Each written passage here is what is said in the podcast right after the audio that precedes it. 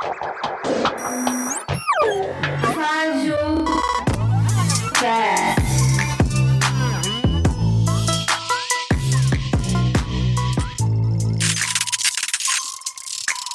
no ar mais um episódio do FágioCast.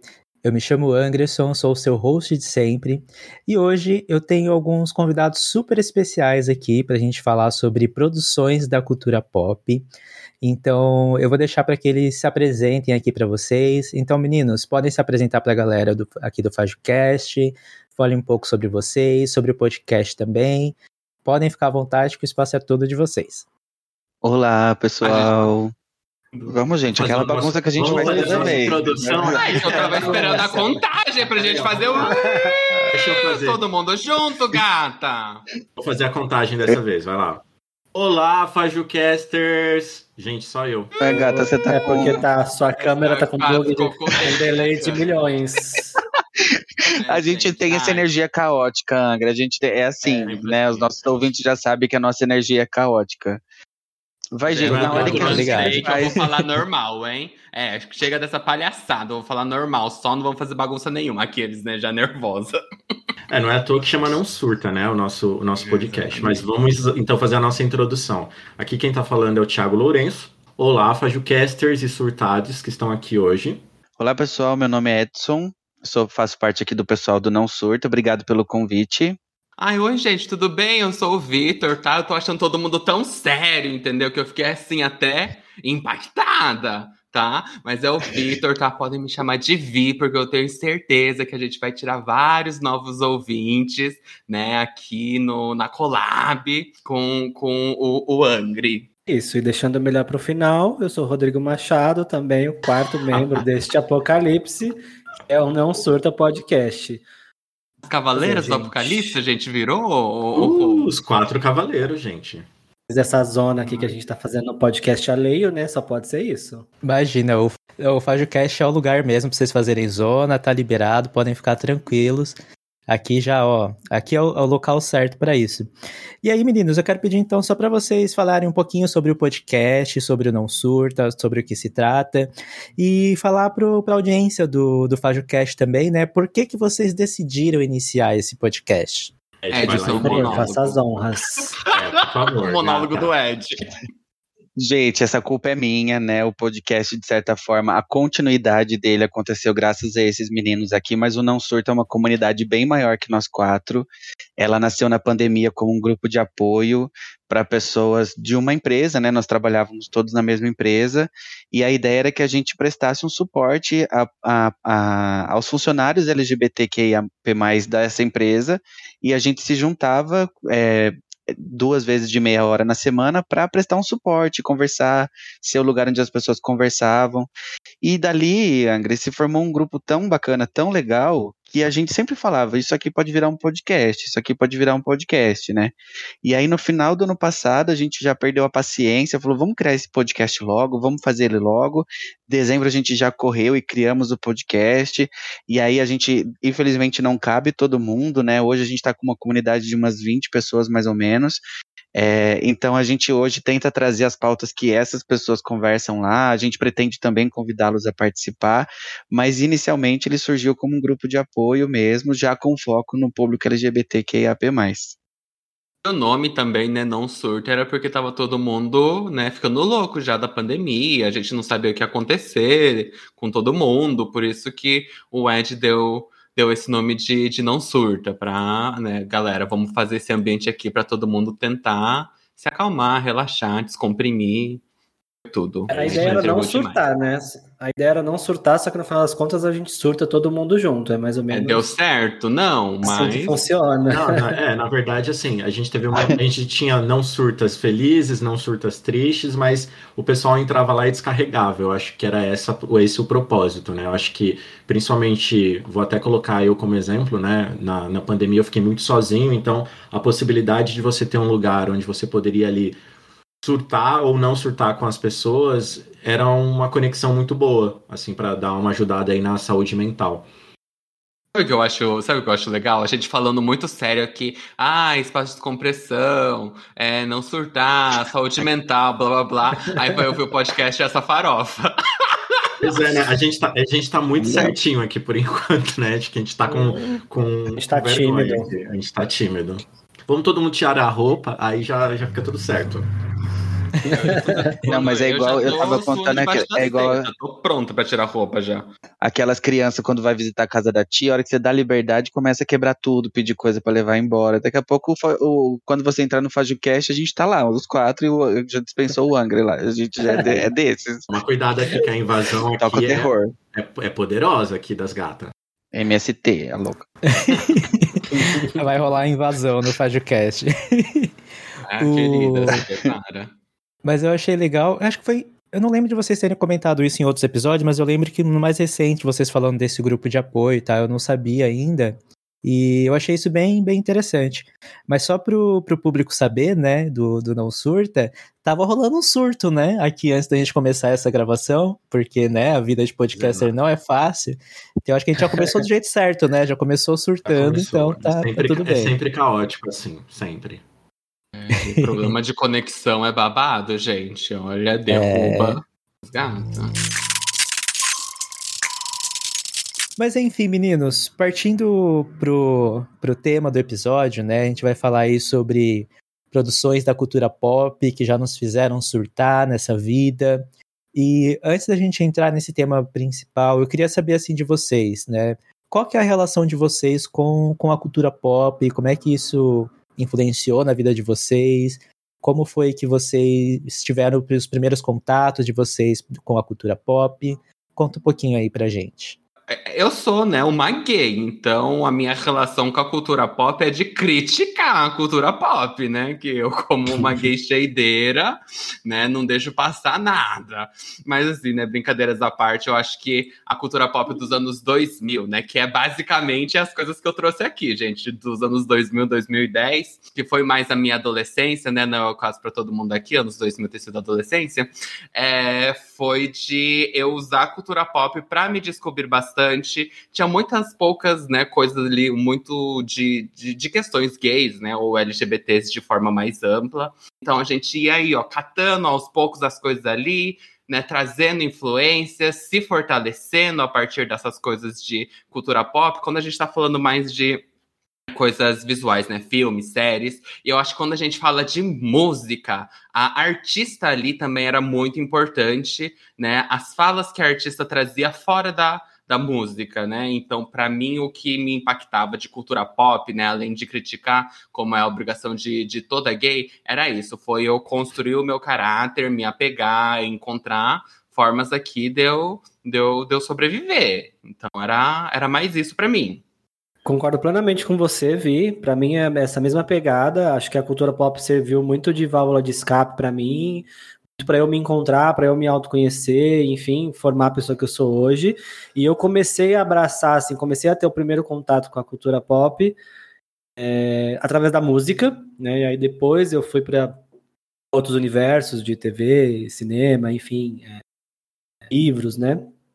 Meu primeiro contato mesmo foi com a música, que foi com as Spice Girls. Eu vou, talvez eu fale delas em algum momento aqui. Eu lembro até, eu lembro o primeiro momento que eu vi um show das Spice Girls passando na Globo, assim, passou a novela das oito lá. E eu gravei até na fita cassete, porque eu fiquei tão maravilhado com aquilo, aquelas cinco pô, dançando tudo com um monte de fantasia, um monte de roupa colorida e cantando sobre liberdade de expressão e poder feminino. E me apaixonei dali em diante, foi só ladeira abaixo. Resta uma dúvida, será que o público do FajoCast sabe que é uma, um, uma fita VHS? qual, qual Ah, que é a- gata, qual- qual que é a gata faixa sabe, porque etária? assim, é de 20 a 35 Qual que é a média? anos. É de 20 a 35, Ah, então a maioria conhece. sim. Elas, elas já tiveram videocassete. E outra, saber o que é uma fita, uma fita VHS é obrigação também, né, gente? Vamos combinar, né? Aí é é questão histórica, né? Vamos, porque a, a gente não, não viu o Raul Seixas tocar, mas sabe quem foi, né, gata? E hoje, Ah, mas tem hoje gente que não a sabia marca nem- do podcast. Ó, mas tem gente que não sabia nem que o Kurt Cobain já tava morto, então assim, eu acho que eu não duvido não, hein? Gente, a gente tá falando de coisas assim, muito rock, que é muito fora do meu universo, gente. Vocês estão começando a me deixar nervosa nesse programa já. Tô achando que eu não vou Calma, entregar. Vi. Calma, mas de qualquer modo, hoje, como, como tudo tá virando vintage e as modas voltam, não, eu não fico muito surpreso que tem uma galera aí que A propósito, esses dias eu estava vendo uma notícia que tem uma, uma locadora em São Paulo que ainda tem VHS, onde que a galera vai lá poder pegar e etc. Mas aí já tem todo um apelo nostálgico, né, do, do rolê. Mas respondendo então com relação à minha parte aí com a cultura pop, eu acho que vai também um pouco de encontro com os meninos. Eu acho que é uma, uma questão também de representatividade, embora na minha adolescência existisse uma ausência de representatividade LGBT ou uma representatividade até positiva, é, a gente ia se apegando ao que tinha e algumas pessoas, né, quando a gente fala de divas pop, etc., que abraçavam a bandeira LGBT, que ia mais, de algum modo, e aí você ia começando a ter acesso a essas informações e etc. Então, eu acho que para mim também nasceu na música e depois foi ramificando, né? Então na música aí tinha o clipe, aí do clipe tinha o vídeo e o, o filme, etc. Então acho que a cultura pop ela acaba trazendo vários outros temas, né, para discussão ou até para conhecimento ali da galera que está ali na, na fervescência. Olha, eu infelizmente até quando a gente soltou, vocês soltaram a pauta do episódio, né? Eu até comentei com os meninos de será que eu participo? Porque daqui dos quatro eu sou o que parou na década de 2000 e não evoluiu mais. Eu sempre comento que eu nem faço ideia de quem que é a Ariana Grande, eu não sei se ela canta forró sertanejo, porque eu sou mais perdido aqui na cultura pop dentro do, do podcast. Talvez se alguém estiver ouvindo cancele o podcast por conta disso, mas cancele só a mim, tá, meninos? Sejam compreensivos com os outros. Mas eu também, assim, tenho uma grande. pra gente no Não Surta, não por causa do Exato. Ed, não. Vai lá. É porque a Ariana Exato. é maravilhosa, gente. Não cancele, não. Pode vir na minha. Gente, eu conheci a Ariana Grande, sabe quando eu conheci? No filme do Não Olhe para o Céu. Você acredita? Lógico. Lá que eu conheci a Ariana Olha, Grande. Eu tinha ouvido falar. gente, eu sou uma pessoa. Ó, hoje, pra você ter uma ideia, a gente no meu, no meu Spotify, os três cantores mais tocados é Maria Bethânia em primeiro lugar. Aí eu tenho é, Ana Carolina em segundo por conta do meu marido. Em terceiro lugar é Zeca Pagodinho, gente. Então, realmente, eu sou. a- essa é a minha cultura pop. Mas a minha referência, pra não me alongar, é realmente de infância Ruge, principalmente. Eu peguei muito hype do, do Ruge e as Spice Girls. Não peguei nenhuma boy band, só as girls band mesmo. Então, pra mim, as duas grandes referências foi Rouge e Spice Girls aí. Pegou Tá o melhor, né, Você- gente? Porque Tá boy, vendo? Você ba- conhece boy band, tudo mais ou menos. Concordo com o Vi também, não tenho nenhuma que me impactou aí É, nesse, boy nesse sentido. tudo meia boquinha, gente. A não ser as boy band gente. que dá pra fazer uns, uns, uns memes e tudo mais, mas enfim, há controvérsias aí nesse. Tinha aquela brasileira que saiu do, é? do programa lá. Nossa. Bros. Bros. É One Hit É. Wonder, né, gente? É sim, sim, sim. Esse amor é tão profundo, acabou. Twister. Exato. Não, e já me perdeu. E aí já não conheço. Mas, eu, mas, mas a gente tem uma diferença de, de idade aqui, que, por exemplo, se eu não me engano, o Vitor pegou a fase rebelde. Eu já não peguei a fase rebelde. peguei. Então, eu, Eu peguei a fase sei. rebelde, só que era a época, assim, da adolescência, pré-adolescência, que a gente, que o Vitor fingia ser hétero, entendeu? Aí o Vitor falava que não Hum. gostava de rebelde, não assistia, entendeu? Apesar de ser fã putinha de High School Musical, rebelde não, Ai, rebelde era coisa Essa de eu amo. Aquele que ele, ele se escondia no banheiro pra assistir, mas não, É, não revelava pra ninguém, entendi. Era um high school musical no, no, no Eu sigilo. estava né, na amigo? comunidade, eu estava na comunidade do Orkut de odeio rebelde, entendeu? Que eu precisava manter minha pose de hétero, né? Ai, gente, como é que você mantém a posse de hétero? Ai, não gosto de rebelde, acho muito né? gay, vou lá escutar High School Ai, Musical. High School Musical. Ele, ele falava assim, ah, rebelde é o ó, detesto, acho péssima aquelas pessoas, aquela menina horrorosa, uns looks bafos. Aquela, chega a falar assim, ai gente, aquela Mapô não tá me convencendo de nada. O ó, não Bem gosto. hétero, bem hétero. E, ô Angry, e a sua relação com a, com a cultura pop? Conta pra gente.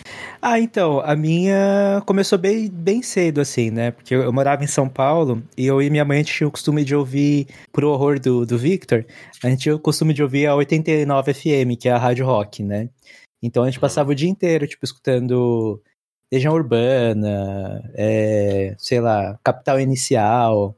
A gente sempre gostava muito de assistir MTV junto, então foi onde eu conheci também nesse, nessa parte da música, né? E muito pro rock também, pro System of a Down, Korn, essas coisas que eu vou falar um pouquinho mais, mais pra frente. Mas a minha relação sempre foi muito essa, muito com a música e depois com as séries, né, que passavam na, na TV aberta.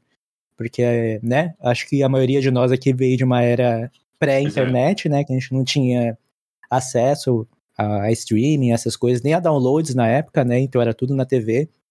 Então a gente assistia a série da, do SBT, Smallville, é, Tal Mãe, Tal Filha, é, essas séries da, da, da, CW que passavam no, no, SBT, e aí com o tempo isso foi, foi evoluindo, né? Aí chegou a internet, aí fudeu de vez.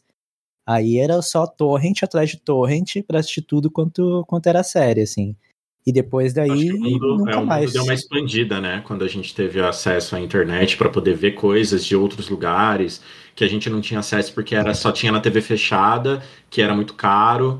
Então, acho que a bolha deu uma, uma expandida ainda, né? Nesse aspecto. Sim, ela ajudou a dar uma boa democratizada, né? Também no, no acesso a esse tipo de conteúdo, né? Então, ajudou bastante, assim.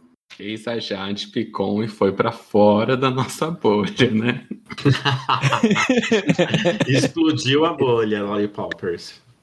Mas eu lembro que naquela época, eu lembro que naquela época, quem queria realmente saber das informações tinham revistas como Capricho, esse tipo de revista que trazia o, o mundo pop muito forte ali também, né? Que as crianças gay ficavam desesperadas lendo a Capricho das amigas da sala e fazendo os testes, né? Que a gente fazia. Mas eu, quem queria mesmo informação eu tinha fonte para correr pra... atrás. Não, pra fingir vinha, que eu era hétero também, eu só dava uma passada de olho, assim, entendeu? Aco vinha acompanhei, né? acompanhei o reality show pra escolher o novo garoto da Capricho que passou na MTV? Sim, mas ninguém sabia que eu tava assistindo. Até porque nessas E hoje 50% poster, né? são gays, né?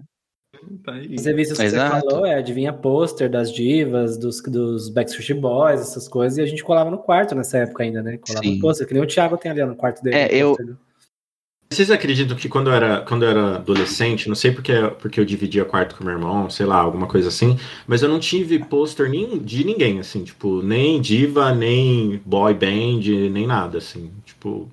Eu também não. não tive essa fase de colar nada de pôster de Pokémon, mas de diva pop. Vocês estavam falando agora, não tem, não tem nada a ver com cultura pop, mas eu lembrei de uma coisa que no. Eu tinha pôster, mas eu botava os pôster dentro do meu. do meu guarda-roupa. Não era nem de diva, de cultura pop, nem nada. É que na época que eu comecei a sair para as baladas gay de São Paulo, tinha uns jornais que eles davam na entrada, eu fazia recorte do jornal, eu colava dentro do guarda-roupa e achava que minha mãe nunca ia ver aquilo. Ah, não. Que aquilo... ele, pegava, ele, ele Jurou, pegava né, a, a revista, oh, tipo, sabe, Avon, pegava a Marie Claire, essas coisas, recortava as orbas, sabe? Tipo aqueles caras que vinham de cueca, colava lá. Assim, não, é só pra eu saber qual cueca que eu quero usar, mãe. Tá tudo certo. Tá O modelo uhum. que te agrada, né, Ti? eu tive um pôster de Sandy Júnior que eu era muito fã de Sandy Júnior, tinha todos os CDs e tal, é, mas nunca colei na parede. Eu acho que acho que eu tinha bastante receio do que poderia acontecer com a minha vida se eu fizesse isso em casa. Mais para estragar a parede do que de fato por ser Sandy Júnior. Eu ia falar, porque minha mãe tinha a coisa colada na parede que você cola o pôster de Sandy Júnior e vira viado, né, Ed? Aí ia ser puxado demais. É. Mas eu acho que a Capricho, a Capricho, foi ela que fez o pôster, o clássico pôster do miojo do Sandy Ju, do Júnior, não foi, gente? Não foi? Ou não foi a Capricho? Eu, eu não, foi clássico, né? Foi uma, outra, foi uma outra revista. Lembro qual, mas, gente, vocês acreditam que eu achava que era, que era, tipo, montagem, isso? Que não tinha essa... Tipo assim, a gente, o nosso podcast é não surta. E, e essa foto é um surto total, né? Então, tipo, eu achava que aquilo era assim, mano, qual, qual universo que isso aconteceu? Não é possível. E de fato aconteceu. Os anos 90, é o universo que aconteceu. Pois é, né, amigo? Eu e a gente tem um episódio só para falar sobre esses anos 90, né? O surto que foi. Aquele, o jabazinho aqui. jabazinho, o, o, o gancho. É, meninas, então para a gente poder começar, já que a gente estava falando sobre anos 2000, 2010, vamos falar sobre músicas, álbuns e artistas que, que marcaram a gente. E aí, então, eu vou começar para poder a gente já entrar nessa temática. Eu acho que um álbum que me marcou muito nessa, nessa época dos anos 2000, 2010, né, que me fez surtar foi o da Ever Lavigne, aquele Let It Go. A roqueira, hein, querida? Sou punk, tá? Rock na veia. Sou skater boy. Eu lembro que eu tinha ganhado um radinho daqueles que você colocava o CD. E eu deitava na cama, botava o radinho assim do meu lado e ficava escutando todas as músicas da Avril Lavigne. Porque também era uma outra época, né? Se você tinha um CD, era aquele CD que você tinha. Eu não tinha nem dinheiro para comprar CD. Eu acho que eu pegava. Peguei emprestado de uma amiga da escola. E foi assim, foi o que eu escutei até furar o CD e, e assim foi. Mas assim, foi um dos álbuns que eu mais escutei. Mas óbvio, tiveram vieram outros depois, né? Aí depois, na época da pirataria, lembra quando começou que o pessoal comprava o CD e mandava alguém gravar? Você fazia uma lista de músicas e mandava a pessoa Sim. gravar e tal. Nenhuma. Eu, pirataria, Foi. tô, tô fora. Pega sua mãozinha e fala assim, fora pirataria. Não, basta, basta de é. pirataria. É. Chega, muda escutava... Brasil, basta de pirataria. Muda. Angry, você escutava Avril sofrendo pelo, pelos amores que você não tinha, ou como que era isso? Sim, nunca tinha namorado na vida e tava sofrendo por amor. Eu, eu, igual ah, Evanescence também, eu escutava muito Evanescence, sabe? My Immortal foi a trilha sonora dos amores que eu não tive. Entendeu? Tudo, amo. Avril eu ouvi eu... um pouco. Evanescence nunca foi minha vibe, porque, né, eu já falei aqui sobre rock. Não... Aí, Avril Lavigne, eu peguei bastante a fase dela do, do Girlfriend, né, do Best Damn Thing lá, que aí ela já tava mais, mais popzinho, mais farofinha. Mas aí a parte de, né, um Skater Boy eu ainda peguei, mas essas, essas mais rock da, da Avril Lavigne não era tanto a minha vibe. mas um que, que eu geralmente eu falo que o pessoal também acha meio estranho era Korn que eu até fui parar pra ouvir de novo. E, cara, que as músicas são pesadas, assim. Na época eu não tinha noção das letras, assim, mas é pegada, bem bem depressiva, assim. Mas tem uma música dele, já vou aproveitar e fazer o gancho, que também me fazia surtar muito, que era aquela Freak on a Leash. Que eu lembro que o clipe era muito foda, assim, que era aquela animação, que misturava animação com a banda e tal. E era muito massa, eu gostava bastante, assim, do, do Korn, Uh, um que tá cancelado hoje em dia, Marilyn Manson também, já fui dessas também, gostava do Marilyn Manson, que me achava a gótica, né, essas coisas. E foram essas, assim, que me faziam surtar, é assim, né, na época. E Peach, né, que era uma artista também que... Tudo, maravilhosa.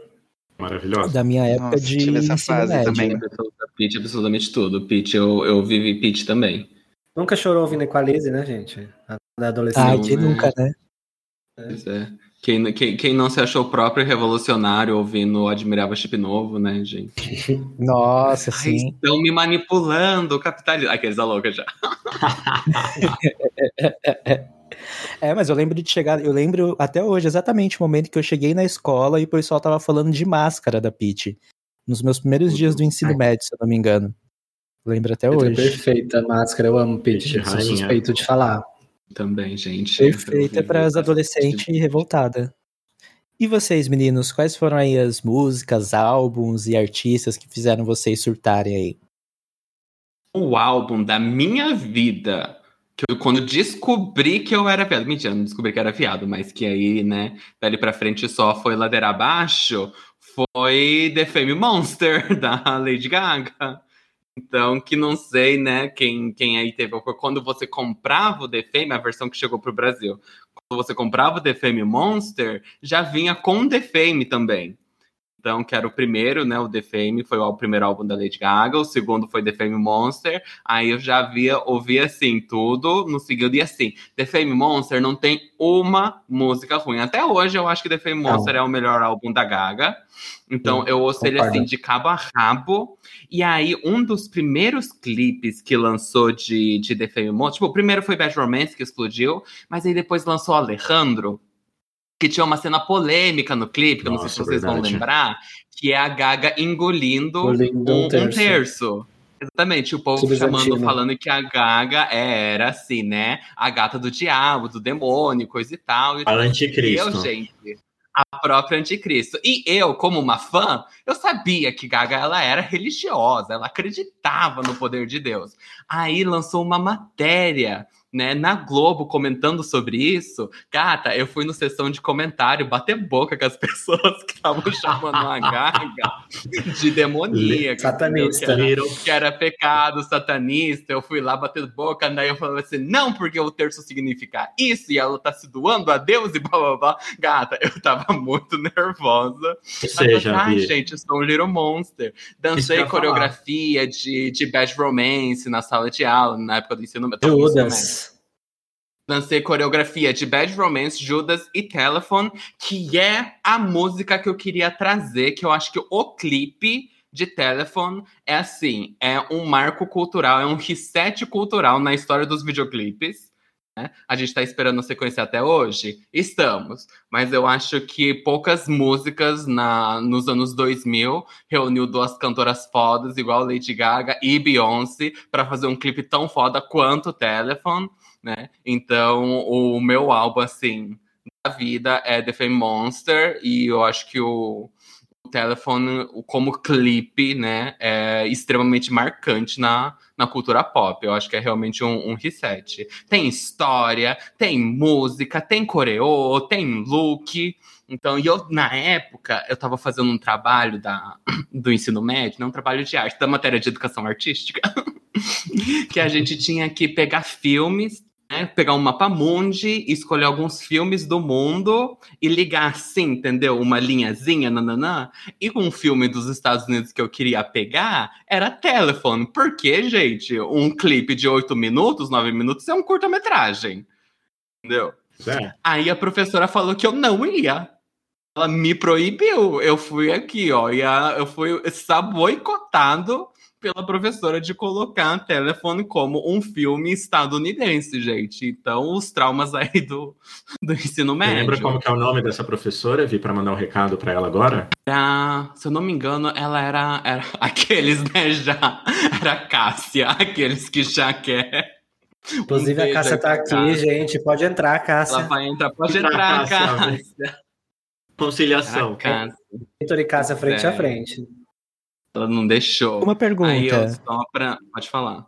Não, só uma pergunta. Será que o povo tá esperando. tá esperando o telefone 2? Vai acontecer a mesma coisa com o álbum novo da Rihanna, vocês acham? o povo vai ficar esperando para sempre e nunca vai acontecer.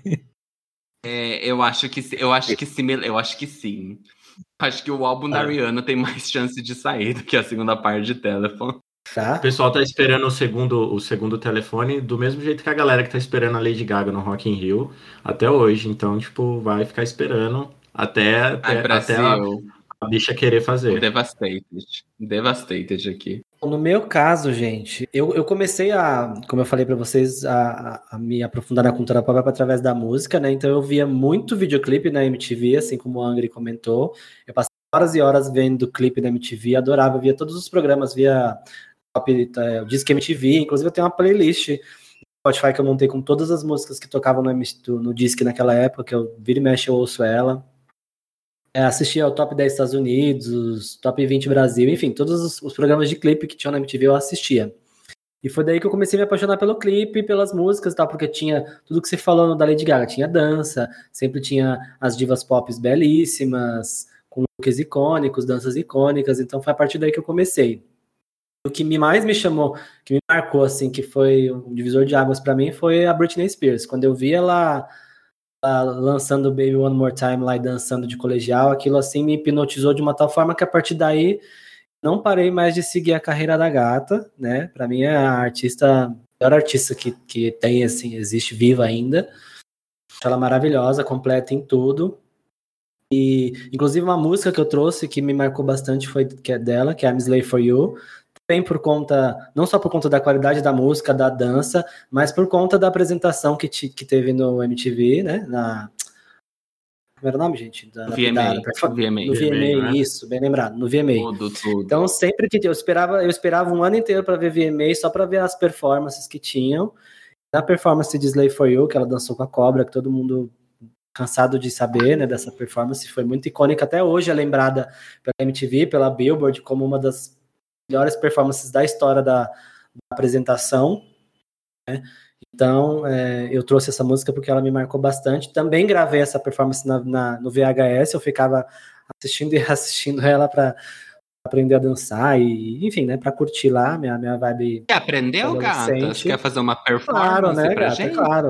Como Ah, se for pra tocar aí, eu vou dançar de, de, de- do início ao Ah, fim. querida. Só, Ai, um quero no TikTok já, respeito, quero ver no gata. TikTok. E, e álbum, assim, um álbum que me marcou, que eu lembro da época que, que também foi uma diva pop, mas desse caso foi a Christina Aguilera, que foi Stripped, quando ela lançou esse álbum. Acho esse álbum também, assim, uma perfeição sem fim. Ele tem 20 e poucas músicas, todas as músicas são boas. O visual do, do, do álbum é belíssimo, os clipes são muito bons, as letras são muito boas. Christina Aguilera canta demais com aquele vozeirão dela, né? Então, Quando você falou Cristina, pensei que você ia falar de Lotus, né? Esse álbum que é um sucesso no mundo. Não, não, a gente fala, eu falo só até o Stripped, porque depois tem o Back to Basics também, que é muito bom, né? Tipo, se quiser Mas pra bom, mim, o álbum- eu gosto de Backstreet Pra mim, o álbum da carreira é o Stripped, eu acho ele sensacional. Tudo que ele se propôs, música, clipe, é, apresentações, enfim, tudo. Mas eu fico muito triste que É. a Cristina ela é tão flopada, sabia? Que eu acho que, assim, pô, eu acho que Você vai ser muito criticada. eu vou ser muito criticado. Ah, é mas são porque fatos, né, gente? Ela é flopada. A realidade, Ela é boa. né? Ah, ela Mas é, verdade, é flopada. verdade. É. Porque Mas, eu acho que, ela é tipo, flopada. eu acho que tem cantoras que são. Que, que, tem, que são mais diversas em talentos. Eu acho que, por exemplo, a Cristina ela não é uma boa dançarina, ela não entrega looks e nananana. Não é Mas eu acho que ela é. Não, é carismática, mas eu acho que ela é É, uma voz é de uma mesmo. geração. Honestamente, eu acho que a Cristina ela canta como poucas Sim. conseguem cantar. E eu sempre acho uma pena fazer- que absolutamente tudo que ela fez depois, acho que depois de, de Back to Basics, absolutamente tudo que ela fez flopou. Então eu realmente acho uma, uma pena. Se a gente fosse fazer o Rick Bonadio aqui, realmente ela seria uma top artista do planeta, né? Porque ela realmente entrega qualidade vocal, canta muito, enfim, mas ela não é, com- é exatamente o que você falou, eu não acho ela tão completa como artista como as outras. Tipo, ela tem um vozeirão, canta muito, mas não passa disso, ela não, não dança tão bem, não é nada carismática, não entrega. E eu acho que rola aquele efeito também Britney, né? Porque depois que a Britney veio, tanto de cantora loira que que apareceu para cantar pop e não conseguiu chegar no mesmo patamar dela, né? Acabou gerando esses, esses conflitos. Ela tinha rixa com a Britney, que era queridinha da América, é até hoje, né? Enfim. Acho que isso influenciou também por ela ter flopado um pouco. Não sei, posso estar enganado. Sim, tudo bem também Quero flopar, comentar. porque, porque tem, muitas, tem muitos artistas que não bombam tanto, mas tem, tipo, trabalhos fantásticos, mesmo que não, não fazem outros trabalhos novos, mas você consegue, tipo, olhar a discografia, você consegue olhar o trabalho da, da pessoa e falar, putz, é muito bom. Tem muitas pessoas aqui, principalmente na, na, nas- vou falar aqui, nacionais, digamos assim, que acabam não indo para as cabeças ou pro, pro, sei lá, pro mainstream, mas são igualmente muito boas, né? Então, tudo bem também, né? Faz parte. A indústria, muitas vezes, não é tão fair, assim, com relação a talento. Gente, chart nem é tudo assim, né? Ela vai continuar sendo lendária por muito tempo ainda. Ela pode ter flopado na indústria, mas ela venceu no meu coração. Principalmente depois de Aí. Beautiful. pra mim é. Coisa Ai, que linda. bonitinho. Aí, tá vendo? Beautiful é do Stripped, gente. É, Esse álbum é, é- Tanto que eu trouxe ele aqui em cima dos álbuns da Britney, que é a minha cantora favorita, mas Stripped é muito bom. É muito. Eu, Dirty, Dirty é de Stripped. Faria de Stripped também. É, os- as Dirty minhas é preferidas da, da Cristina é Dirty, que é de Stripped, e acho que Candyman, que é de Basic to, Ba- Back to Basics, né? Isso, Candyman é Back to Basics. É, então é, é o que é, o, é, é a hora que a, que a Cristina fala comigo, entendeu? Beautiful assim, não porque eu né, sempre tive autoestima, belíssima, então a música não conversa tanto comigo, aquelas, né, a louca. Mas fingia ser hétero, né? Entendi. Mas fingia, exatamente. Eu, inclusive, me sentia, me sentia ofendido que eu preferia que a música fosse Handsome em vez de Beautiful, mas tudo bem, né? Bom, gente, na- nas minhas contribuições aqui, já que a gente rodou entre música, álbum e artista, eu vou trazer um pouquinho para vocês e às vezes vocês vão ver que são coisas que não são necessariamente do meu passado, tem coisas que são atuais também. É, eu adoro dançar, então, com, no que diz respeito à música, para mim, Michael Jackson foi uma pessoa que muito me influenciou. Eu sempre gostei do boom que ele trouxe ali no sentido da, de música, no sentido de lançar clipes que eram como se fosse um curta-metragem também. Ele investia muito nisso. É, tem documentários que falam que, tipo, a indústria de música tava indo para baixo e quando ele lançou Thriller foi um negócio assim que, tipo, mano, bombou. Foi um negócio que, tipo, e sempre quando ele lançava alguma coisa, ele explodia. Então, no sentido de dança também, acho que o Michael Jackson e qualquer coisa que seja de axé do Brasil eram coisas que super me influenciou, assim. Eu sou a gata que vai para casamento, sabe todas as coreografias. Tipo, a minha conexão com música vem muito desse, dessas questões, assim, o Michael no sentido de dançar e qualquer passinho de axé, que era o, é o TikTok dos anos 90, né, pessoal? A gente falou isso uma vez aí. Então, tipo, é uma coisa que se conecta muito comigo. E também Cazuza. Eu acho que Cazuza, tipo, se eu posso falar uma música dele que me atravessa sempre, é Codinome Beija-Flor. É aquela fossa ali de, de um término de um relacionamento, etc. Então, são coisas, assim, que para mim são ótimas. No que diz respeito a álbum, é, eu vou trazer álbuns mais recentes aqui, que seria o Remonta, da Lineker e os Caramelos, eu acho que eu já escutei e reescutei umas milhões de vezes, fui no show, amo Lineker. E também Brasileiro, do Silva, que eu acho que, tipo, o Silva é um álbum dele que foi perfeito. Sabe aquele álbum que você fala, putz, gostei de todas as músicas? É o álbum do Silva e esse remonta, assim, tipo, do, da Lineker e dos Caramelos, ainda quando era a fase da, da banda e tudo mais. A coisa, muita coisa do Silva é a que ele tem com a Anitta, pra você ver como eu sou. Vejo é, coisa mas, diva, né? Mas assim, tipo, muitas pessoas também conheceram Silva por esse. esse por essa collab que ele fez com a Anitta, mas aí vai puxando, né? Aí você vê uma música, aí você fala, putz, nossa, o cara tem vários álbuns, aí você vai escutando. Não eu puxou. super recomendo, super recomendo o brasileiro.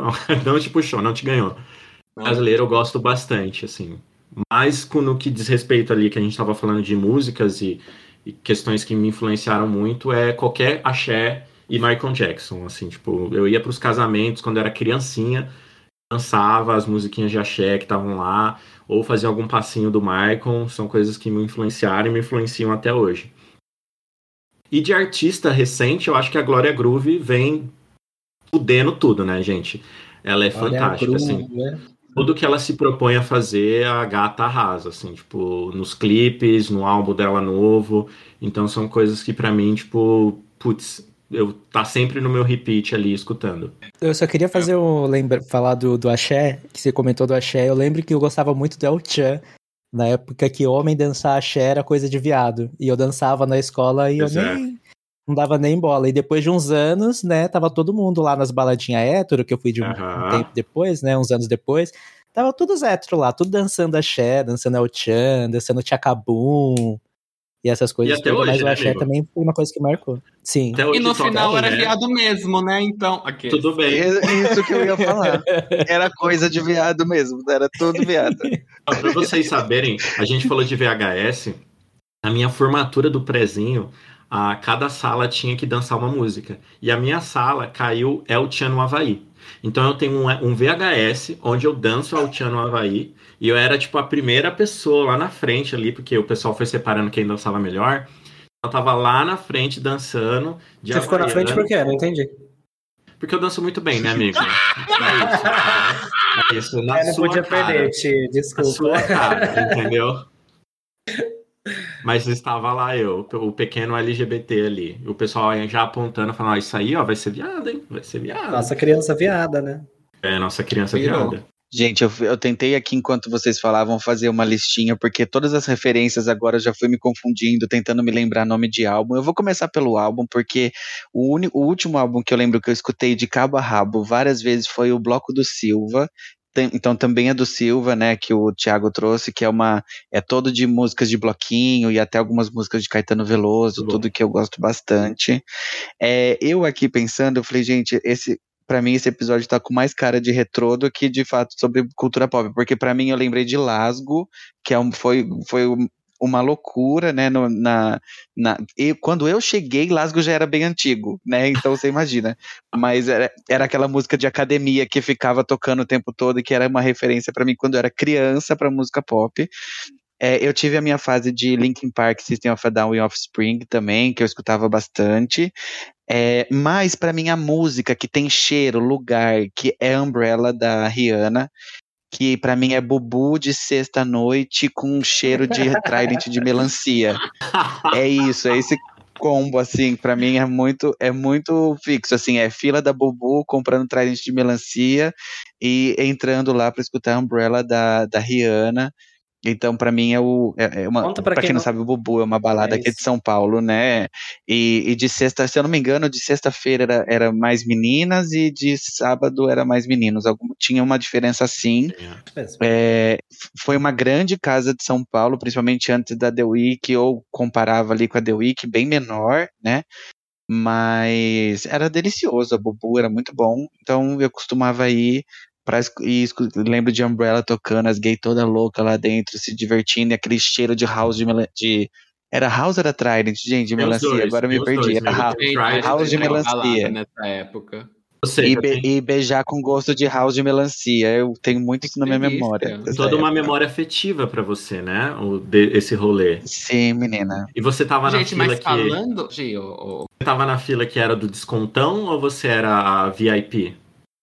Eu só entrava no descontão, gata. Se eu não Entendi. conseguia nome na lista, não entrava. Não Porque- tinha balada na E época. assim, ó, pra então quem não isso. sabe, a balada já começava na fila do descontão, porque aí você já conhecia, já suas amigas estavam tudo ali, você já começava a paquerar ali, entendeu? Aí passava alguém, se você era uma gata que tava no armário, você ficava assim, ai meu Deus, vai passar alguém que vai me ver aqui. Aí, mas, enfim, você encarava ali, colocava o, o, o carão na cara e continuava ali na fila até você entrar. E aí quando você entrava, você se deliciava ali no, com um sabor de melancia, house e trident, né? Como a gente viu aqui com o Ed. A gente, a gente aguardava no Orkut liberar a lista, aí a gente entrava na lista, ficava dando F5 pra entrar na lista, pra entrar de graça até a meia-noite. Eu pegava um, um trem, um trem e dois metrôs pra chegar na Bubu, ficava lá na porta esperando. Às vezes conseguia, às vezes não, né, gente? Faz parte, Pois é. né? A vida da LGBT Nossa. proletariada não é fácil, né, amigo? O que, que é Gente, não é fácil. dela? Eu ia falar que o Ed falou de, de Umbrella, mas também, né, o Umbrella tá em Good Girl Gone Bad, né, o álbum da Rihanna, que também é extremamente icônico. O Shut Up and Drive, Don't Stop the Music, Nossa, verdade. Take a Bow. É um álbum assim, né, a gente falou... A gente falou, né, um pouco antes aí que Rihanna nunca vai lançar o próximo, mas aí a gente tem Good Girl Gone Bad pra, pra aproveitar. Eu também acho Good Girl Gone Bad melhor do que Entai. Eu acho que muita gente prefere Entai do que Good Girl Gone Bad, mas, gente, pra mim Good Girl Gone Bad foi a melhor fase da, da Rihanna também. E a gata, assim, ela Então- entregou aclamação, perfeição e falou: agora eu vou parar, fiquem aqui com o meu auge e eu vou curtir outras coisas aí da minha vida, vou ganhar dinheiro de outro jeito e vocês que milionária de outro jeito. É, vou dar espaço para outras loucas aí chegar e é isso aí. A gente, maquiagens aqui, que eu não tenho dinheiro pra comprar, mas tudo bem, Rihanna, tá tudo a certo. gente que fica emocionado querendo que a, que, a, que a gata volte. Mas ela vai vir aqui pro Brasil, né, acompanhar o Ah, maridão dela. E pra, Pra ter o comer filho todas as dela, vai vir comidas pro Brasil ter o filho Isso. pelo SUS. pelo SUS, pô. e comer os desejos Você- de grávida dela vão ser todos tupiniquins. Eu não sei se esse meme saiu do Twitter, É né? Mas, jabuticaba. mas o meme do Twitter agora é que a Rihanna vai vir pro Brasil parir, né? Ai, ai. É, vocês estavam falando da Bubu, eu lembro da época da Bubu, gente. Na época da, do ensino médio, o pessoal falava muito na Bubu. Eu nunca consegui ir lá porque eu- na época eu só conseguia ir em matinê GLS, não conseguia ir nessas baladas que era pra maiores de 18 anos, mas queria ter ido, queria ter matinê, viu? conhecido. Tinha? As matinês, as matinês da Bubu eram de domingo, eram incríveis. Eu ia mais em matinê do que na própria sábado ou domingo, porque matinê é, era, era fato que eu conseguia entrar de graça, sempre conseguia, não precisava pagar nada, se chegasse mais cedo. Era muito gostoso, porque eu tocava muito mais música pop do que música eletrônica na matinê. Então era uma delícia. Eu fui muito em Hum. matinê na Bubu. Gente, vocês acreditam que eu fui Nossa, eu em não uma sabia, matinê só Ai, na minha gente. vida? Tipo assim, tipo, Eu preciso falar da matinê da Túnel, gente. Já que a gente tá falando de Ai, cultura pop, tudo, matinê da muito. Túnel. Gente, era assim, era muito legal pra falar de música pop, não tocava, não tocava música eletrônica, era muito raro. Gaceríssimo. Era uma amava. delícia, gente. Agora eu lembro quando teve a tragédia da Boate Kiss, de- logo depois que teve, né? eu ficava morrendo de medo de entrar na túnel, né? Porque eu pensava, gente, isso aqui pegar fogo, as gays morrem tudo queimado aqui dentro, porque não tem pra onde correr aqui dentro. Quem conhece a túnel, né? É muito é perigoso. uma, é uma caverna, né? Uma balada que fica numa, num subsolo, né? Então é muito, muito difícil de ter É, quando esse rolê aconteceu. Mais deliciosa, deliciosa. Quando esse rolê aconteceu, eu, tinha, eu, eu pensava a mesma coisa que você, Ed. Eu ia nos lugares e falava assim: viado, se acontecer um negócio aqui, fudeu. Lembro que tinha uma, uma boate que eu ia tinha tipo uma cortina gigantesca que você passava pela cortina para entrar assim no, no, na pista de dança. Eu falei, meu. E era assim, era um negócio, assim, era um cubículo com um monte de gente ali, uns 15 ar-condicionado que não dava conta. E tipo, cara, se rolasse ali era uma tragédia anunciada, assim. E, gente, eu queria falar com vocês um pouco sobre livros, né? Porque, assim, eu, eu sou a pessoa que lê. Quer dizer, lia, né? Eu lia muito mais antigamente. Hoje em dia eu leio, leio pouco. Mas os livros foram parte, assim, essencial da minha vida. E eu lembro que tem uma produção, um autor nacional que foi, assim, que realmente me fez surtar, que foi o André Bianco, que eu não sei se vocês conhecem, mas ele tem uma série de livros chamado O Sete, que é uma série de livros sobre vampiros e que se passa no Brasil. Né? Então eu lembro que eu, adolescentezinho, fui lá e se passa em Osasco, tá? Passa em Osasco, vai pro Shopping Eldorado em São Paulo e tal. É muito bom. E ele lançou vários livros, lançou o sétimo, lançou o sete, lançou o Turno da Noite, que é uma continuação, que tem os filhos de sétimo. Tem um, um filme dele que é meio. Um filme, não, um livro que é meio pós-apocalíptico, que é o Bento. Brasil depois de tem as continuações que é Vampiro Rei. Ah, não, era melhor que o de Bolsonaro, viu? Era melhor. Mesmo com vampiro, era melhor que Bolsonaro, né? Era. era. Sim, o Temer era melhor que o Bolsonaro, é, pô. Tem toda a razão. é verdade, né? Menos pior, não vamos Sa falar que era melhor, é menos pior. É, é exagero, exagero. Saudades do vampirão, né? Mas enfim. Inclusive, Mas foi uma. Hum. Inclusive, vampiros teve uma época que foi bem pop, assim, né? Teve bastante presente na cultura pop. Eu até ouvi um episódio que você fez aqui no Faju, que você comenta de Anjos da Noite. Sim. E também foi uma super febre na época esse filme, né? E. A, gente não, a gente chegou em filme ainda, mas eu já tô queimando pauta aqui, porque você falou de vampiro e realmente teve uma. Teve um boom de vampiro. Tinha Blade, tinha Buffy, a Caça-Vampiros, tinha uma série de, de histórias baseadas em vampiros, né? E lobisomens. Sim, e eu acho que o André Bianco, ele veio mais ou menos nessa época, mais ou menos nessa época desse boom ele estava lançando esses livros, assim. Eu acho que inclusive por isso que eu acabei sendo influenciado a ler os livros deles, porque eu já consumia bastante dessas produções da cultura pop, e quando eu vi esse tema de livros deles foi o que me chamou mais atenção, assim. E foi muito legal, porque é um autor nacional, né, que estava contando uma história né, na cidade que eu estava vivendo na época e tal, então eu conhecia aqueles lugares, então era bem, bem interessante, assim, né? Ler aquelas histórias e, e ver aqueles personagens ali, assim, bem, bem interessante. Inclusive, fica a dica aí, caso vocês queiram ler, porque vale muito a pena. Mas e vocês, meninos? Quais são os livros que fizeram vocês surtarem aí durante a vida? Assim, eu sou talvez famosa por ser uma ignorante, né? Uma inculta para a gente criar uma palavra nova aqui. Então, livros nunca foram o meu forte. Eu passei pelo surto, né? Como uma homossexual adolescente. Então, eu li todo o Crepúsculo. Então, Crepúsculo, Tamo eu junto. vivi Crepúsculo, vivi Crepúsculo. E uma coisa, assim, que já é um pouco mais, assim, diferente das gays, assim, que eu gostava de ler, eu gostava de ler Agatha Christie. Agatha Christie naquele, né, cultura pop, aí a gente volta para 1930, né?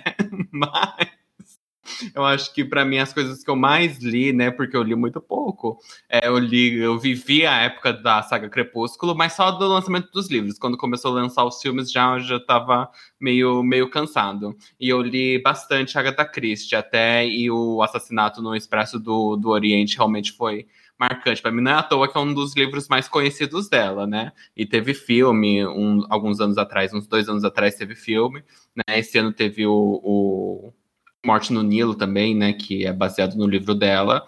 Então eu li muita coisa de, de Agatha Christie e Crepúsculo, e é só, gente. Daí pra frente, só ladeira abaixo.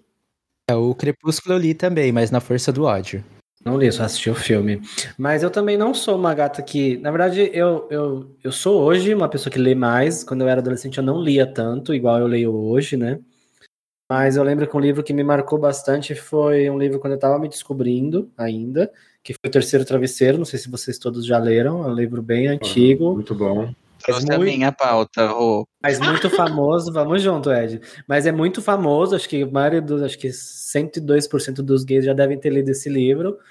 Né? E eu lembro que eu lendo aquilo e, e sem saber exatamente quem eu era e, e que tipo de, de, de, pessoa eu seria, enfim, eu li aquilo assim e aquilo mexia muito comigo e, e me dava meio que um desespero ao mesmo tempo que me dava prazer e, e tipo, é, aquela angústia, enfim, eram várias sensações dentro daquele livro, porque foram Guilty muitas pleasure, coisas que né? eu descobri. Exatamente, foram muitas coisas que eu descobri ao um mesmo misto tempo. de prazer e agonia, como diria Sandy Júnior. É uma explosão de conhecimento, assim, meu cérebro literalmente bugou, assim, não literalmente não bugou porque não bugou, mas eu fiquei muito marcado com esse livro, eu, eu acho que eu li ele até mais de uma vez, mais de duas vezes, na verdade. E foi um livro que me marcou bastante. Complemente, Ed, já que você é a mesma pauta, né? Ah, já deixa eu trazer então. É, para mim, o terceiro travesseiro, eu lembro que eu recebi um PDF. Olha que loucura, eu recebi um PDF no chat do UOL. Alguém me passou esse o link e eu, foi. E eu passei a noite toda lendo o livro, tipo, literalmente. Eu terminei o sol se pondo, assim, então eu li o livro todo numa noite. E, eu, e ele me pegou bem na nos meses da descoberta, assim, então foi muito louco, assim, ele chegou num momento muito providencial, sobre falar sobre bissexualidade, que para mim era uma coisa que eu nem considerava, eu não sabia o que era, e de fato, para mim, não, enfim, é, eu li Dan Brown, dissequei os livros do Dan Brown, para mim foi, foram, foi um, um, um hype maravilhoso, assim, desde o Código da Vinci, é, Anjos e Demônios, também li, muito criticado, mas eu gosto bastante. E para mim, assim, um dos livros da vida que eu gostei muito é o terceiro, o Depois daquela viagem, que é um livro sobre HIV/AIDS, uma das primeiras pessoas aqui no Brasil a de fato assumir publicamente é, a falar na mídia sobre ter HIV/AIDS, e ela é uma mulher heterossexual que pegou do namorado depois de um intercâmbio. É um livro bem antigo e ela, ela escreveu numa época em que se, se acreditava que depois de, de, de se ter né, HIV AIDS, você estava condenado à morte e ela fala um pouco no livro sobre isso, como que é, é como que foi descobrir aos 16 anos que ela tinha, é, que isso tinha acontecido com ela na primeira vez que ela teve com o namorado. Então, para mim, o Depois daquela viagem é o livro da vida, assim, o que me marcou Achando muito. que é só farofa aqui, querida, tem aqui, ó, sentimentos, cultura, conhecimento geral, querida, tá achando o quê, babado? Ah, querida, tô me sentindo até menos mal de não saber quem era a Nina Grande até 2021. Bom, gente, no meu caso, eu acho que uma série de livros que é, acabou me despertando assim para a leitura. É, era uma série de livros que tinha geralmente nas escolas assim pelo menos do, das cidades que eu passei que chamava é, escolha sua aventura se eu não me engano. E era uma série de livros onde você escolhia o próximo capítulo. Então por exemplo assim ah o personagem tinha que tomar uma decisão e aí você tipo tinha duas opções. Então se você achava que ele tinha que fazer tal coisa você ia para a página tal se você achava que ele tinha que fazer outra coisa, você ia para outra página. Então, tipo, eram livros geralmente grandes e você podia ir escolhendo o rumo da história, sabe? Ele tinha várias, vários finais, etc. RPG. É como se fosse um RPG, digamos assim. E é, foi, eu acho que a série de livros assim que começou a me, me despertar a vontade de ler, porque nesse caso eu tinha o controle um pouquinho da história. E uma outra coisa bem de cultura pop, digamos assim, que eu gosto e que eu li alguns livros aqui é, até nacionais, é qualquer coisa que tenha zumbi, né? Eu já falei, acho que no nosso podcast, que eu gosto muito desse, dessa, tema, dessa temática zumbi. De zumbi. Sou putinha de zumbi. E aí eu lembro que tem um, um, um, autor, um escritor brasileiro, que eu acho que ele fez um livro chamado Apocalipse Zumbi, os primeiros anos. E muito com o que o Angry falou, tipo, ele se passa, por exemplo, nas cidades aqui do, de São Paulo, né? Então, tipo, tem toda essa questão de, ah, ele conta a história de um personagem que na hora que o apocalipse começou, ele estava no metrô de São Paulo, na estação X. Então, tipo, são coisas que, tipo, vão. Você consegue entrar na história porque você já passou por aqueles lugares. Então, e várias cidades aqui do interior de São Paulo são relatadas no livro. Então, tipo, é uma coisa que eu gosto bastante, assim. Que massa. Eu, essa, nessa parte de livros também, eu lembrei. Né, eu li algum desses livros que tinha essa questão da, de você escolher a continuação, mas eu lembro muito também dos livros da série Vagalume, que foi também eu ia uma falar quando, que introduziu quando te, te falou de que tinha em todas as escolas Pensei na série Vagalume também. Série Vagalume tinha vários em casa. Acho eu só que lia é. o que eu era obrigado pela escola. Mas Ah. tinha em casa porque já tinha. é, os livros estavam lá em casa porque minha mãe leu quando ela estava na, na escola. Então minha mãe leu e aí eu li os mesmos livros que eram da, da minha mãe. Então é, eu li alguns. O único que eu lembro dessa série foi o Escaravelho do Diabo, que foi o único que eu li inteiro. do Diabo, eu li Escaravelho do Diabo. Tinha, tinha minha mãe É o único que eu lembro também. Não lembro de nenhum outro. E aí, tá- tá- até trazendo um pouquinho, falando aí também de livros, mas já numa uma questão tipo de ler, mas não necessariamente um livro. Quando eu li Death Note, foi um negócio que pra mim foi tipo assim, cara, fantástico, sabe? Tipo, tanto o, o mangá quanto tipo o anime coisas que pra mim se fecham muito bem, sabe? É uma história que eles criaram que te envolve, que você fica tipo louco pra saber, tipo, próximo, próximo, próximo. E pra mim o arco sempre termina muito bem, assim. Ah, eu sou, sei lá, putinha de Death Note também, aí já que a gente fala de putinha de alguma coisa. Eu li quando é por eu ter morado no Japão, eu li já um pouco mais de, de mangá, e depois quando eu vim pro, pro Brasil também, eu comprava mais HQs também. Não peguei muito leitura de fazer muitas leituras da Mônica, eu pegava mais de, de heróis da. Eu era time DC do que, do que time Marvel, mas eu lia bastante coisa da, da DC quando eu vim aqui pro. quando eu voltei pro, pro Brasil. É, você está falando de mangá e de animes. Eu quero puxar a questão dos animes e da animação também, né? Porque eu lembro que uma, uma das animações, assim, que também me fazia surtar era Dragon Ball, que eu acho que faz, fez parte da, da adolescência de muita gente. Que muita gente também hoje em dia não gosta tanto. Hoje em dia eu já também já não gosto muito assim, mas enfim. Naruto também foi um anime que, Nossa, Naruto pra que mim me pegou bastante. pegou muito. Dragon Ball, É. você falando de Dragon Ball, Dragon Ball era aquela assim, você quer spoiler? Você não gosta de spoiler? O problema é seu. Porque, tipo assim, Hum, Dragon Ball ele já entregava no nome do episódio o que, que ia acontecer. Aí, tipo, tinha 15 minutos de episódio. 7 minutos era só re- o recapitulando o que, que aconteceu no episódio anterior. Você tinha, sei lá, tipo, alguns minutinhos do que, que era novo e depois já era o que, que ia acontecer no próximo, assim. Dragon Ball era assim, e todo mundo Isa, amava. por que você matou o Kuririn? Especial, gente. Eu amo. Nervoso. Gente, eu descobri ontem que isso era do Dragon Ball, você acredita? Eu, eu, eu fui pesquisar, aí eu cheguei naquele, naquelas matérias porque, o porquê do meme e descobri que era do. Eu não lembrava que o Goririn era do Dragon Ball. É, isso, é mas você sabe vilão que- mais filha da mãe do Dragon Ball. Mas e aí, gente, eu posso começar meu monólogo sobre Pokémon? Esse é o momento, seu momento. Victor, brilha. Eu ia trazer Vai lá, Pokémon. vai lá. Eu ia trazer Pokémon, porque Pokémon marcou também, mas eu falei, certeza que o Vitor vai trazer. Então eu vou ter que mudar meu, meu, minha, minha É, eu nem, eu nem, dele. nem botei na minha também, porque, né? Mas posso trazer vai lá, uma coisa arrasa. que assim, vamos roubar eu destrua um pouco a imagem que as pessoas têm sobre mim.